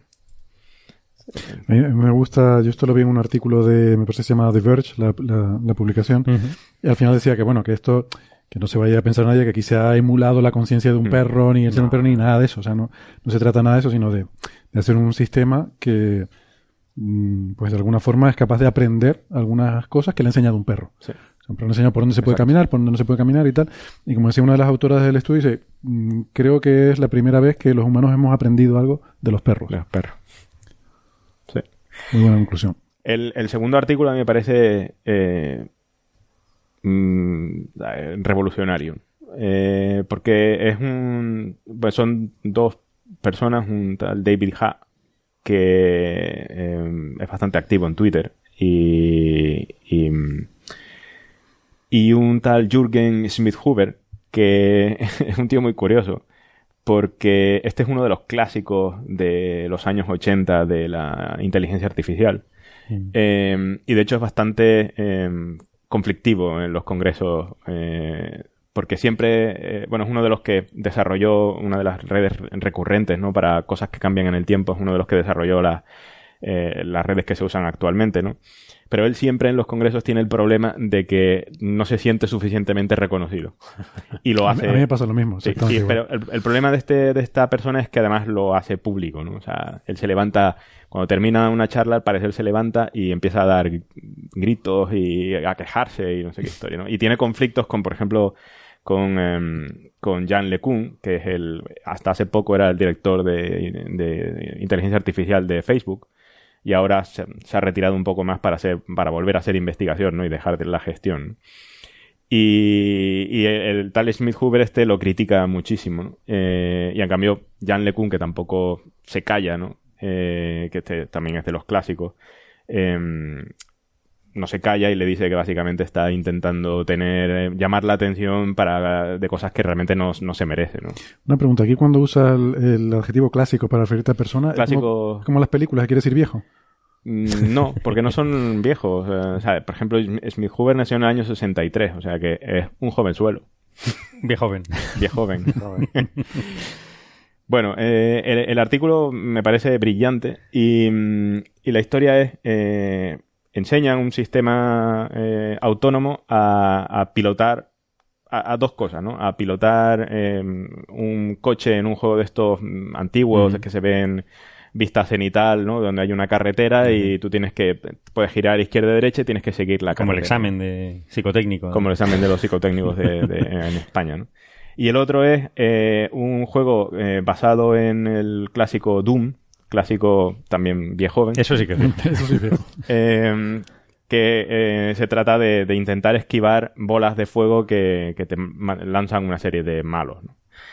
Entonces ellos desarrollan aquí un, un sistema que está basado en una parte que intenta ser un modelo del, del mundo eh, para intentar en- entender o por lo menos resumir lo que se ve, lo que se ve. Eh, una memoria que intenta, eh, digamos, suavizar en base a lo que a lo que sabe, intenta suavizar las reacciones, ¿no? Para no para no eh, eh, actuar demasiado bruscamente. Por ejemplo, cuando uno va conduciendo el coche, si no sabes eh, pues, qué es lo que ha pasado en el pasado, pues normalmente vas dando tumbos, ¿no? Y, y después un controlador que es el que de- decide girar izquierda a derecha, ¿no? Entonces, es un sistema relativamente complejo eh, y, y lo, lo enseñan a, a pilotar, ¿no? Eh, entonces se dan cuenta de que eh, el sistema em, crea una idea de- del mundo para poder funcionar. Con lo cual hay un momento en el que cortan eh, las entradas de- del juego y simplemente lo dejan eh, aprender de, su propia idea de mundo. O sea, es el equivalente a un poco, no sé si mm, sea exactamente equivalente, pero es un poco como soñar, ¿no? O sea, tú te creas, cuando estás, so- cuando estás durmiendo, te creas, tienes tu propia idea de cómo funciona el mundo y tal, y puedes interactuar con él, no de forma Recrear consciente. historias ahí. Mm. No de forma consciente, en este caso sí que Sí, sería el repites equivalente a hacer acciones que de has forma vivido, consciente, claro. ¿no? Claro que no. Y sorprendentemente, eh, cuando dejan a- al sistema que eh, eh, se entrene con su propia idea de mundo, cuando después lo vuelves a poner a, a- a competir en, en el mundo real, Funciona eh, mejor. funciona muchísimo mejor. Como si hubiera seguido entrenando, ¿no? Sí, es como si Mm. hubiera eh, seguido entrenando, pero con la ventaja de que como el mundo eh, suele ser distorsionado, eh, te vuelves mucho más eh, flexible y, y permites que haya cosas raras que no podías anticipar, con que no, pa- apare- no aparecen en el juego, por ejemplo, pero sí aparecen en, en- mientras sueñas. ¿no? Ujú. O sea, que eso indicaría que hay una utilidad en el sueño. Sí. En que, sí. te que mejora el. Si esto el es soñar, eh, por lo menos para estos sistemas, eh, hacer esto les permite mejorar. Que recuerdo que también cuando Google empezó a hacer el deep learning este con imágenes de cuadros y tal, una cosa que, que descubrieron es que cuando tú, lo mismo aquí, cortabas las entradas, los inputs los ponías a cero, el propio ruido, mm, ruido numérico en este caso, pero el ruido que se propagaba en las neuronas, cuando tú mirabas las capas intermedias, que es lo que empezaron a hacer, en vez de mirar la salida, Mm. mirar las capas intermedias, veían que ahí se formaban imágenes súper extrañas, que eran como deformaciones aberrantes de lo que había estado viendo esa cosa, ¿no? Sí. Que mezclaba, pues eso, salía gente con cabeza de pato y la mano cosas, en el pecho, tal, cosas absurdas, que tuvimos esa discusión de si podía ser una interpretación de lo que son los sueños. O sea, cuando tú Mm. quitas lo- las entradas de la red neuronal, Mm. entonces eh, la amplificación de ese propio ruido, pues acaba generando esas formas que son las Mm. formas eh, que tú has, de alguna forma, imprimido en, en, esa, en esa red neuronal, ¿no? Entonces, bueno, sería un una simple consecuencia sin más, pero lo que está diciendo aquí es que además es una consecuencia sin más, realmente tiene una utilidad evolutiva. Sí, sí. O sea, que te permite mejorar el aprendizaje. Eh, pondremos el link en el, en el blog, ¿no? Porque eh, esto es otra cosa curiosísima de este, de este artículo. Es un artículo científico escrito en un PDF, pero lleva acompañado una página web donde está exactamente el mismo artículo, pero eh, las figuras son dinámicas, o sea, son vídeos y tal. Entonces uno puede ver esa, puedes ver cosas que en los artículos eh, escritos no se ven. Y, por ejemplo, puede ver, puedes ver cómo son las carreteras que está soñando eh, este sistema. Son realmente, parecen carreteras de verdad, difusas, y que además oscilan, se mueven hacia un lado y hacia otro según va avanzando el tiempo, ¿no? Y eso le permite ser eh, como más, más robusto en el aprendizaje, ¿no? Y lo mismo para el otro en, basado en el Doom, en el que te van tirando bolas de fuego, ¿no? Porque ahí eh, ocurren cosas que no ocurren en el Doom.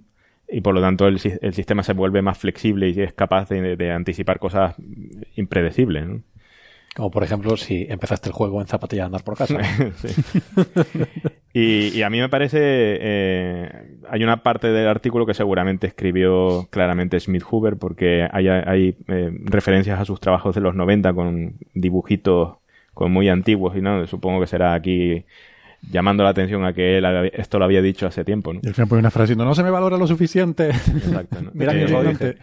pero pero eh, me parece bastante revolucionario, ¿no? Y, y bueno, supongo que veremos más, más adelante cosas en esta línea. ¿no? No puede ser bastante revolucionario. Si es revolucionario, es ser muy Sí, no puede ser. revolucionario. absolutamente sería, revolucionario. sería absolutamente revolucionario si lo hubiera hecho yo.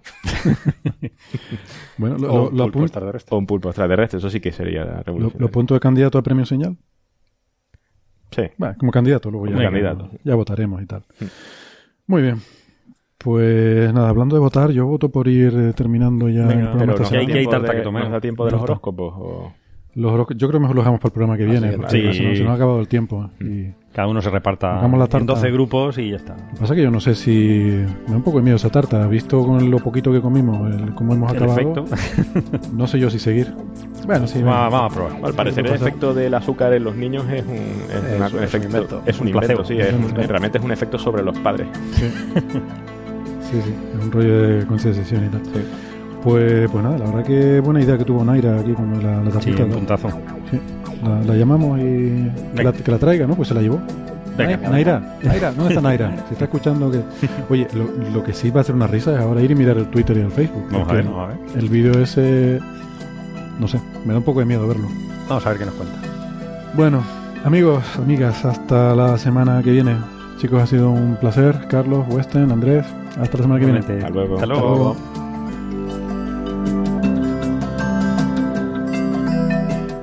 Luego. Oiga, pues, pues le voy a decir una cosa. Dí- dígame. Yo no sé si serán títulos o, o no, o no serán títulos lo que tienen ustedes, pero ha sido interesante, ¿eh? ¿Sí? Toda la problemática esta que iba encontrando. ¿Le ha gustado? Sí, sí, sí, sí. Hombre, ya lo decía yo. Ahora, que- que también hay que decirlo, un poco soberbios son los científicos, ¿eh? Ya, La, soberbia que da creer que tienen el conocimiento en los puños. ya. Hay que agarrar los puños del conocimiento.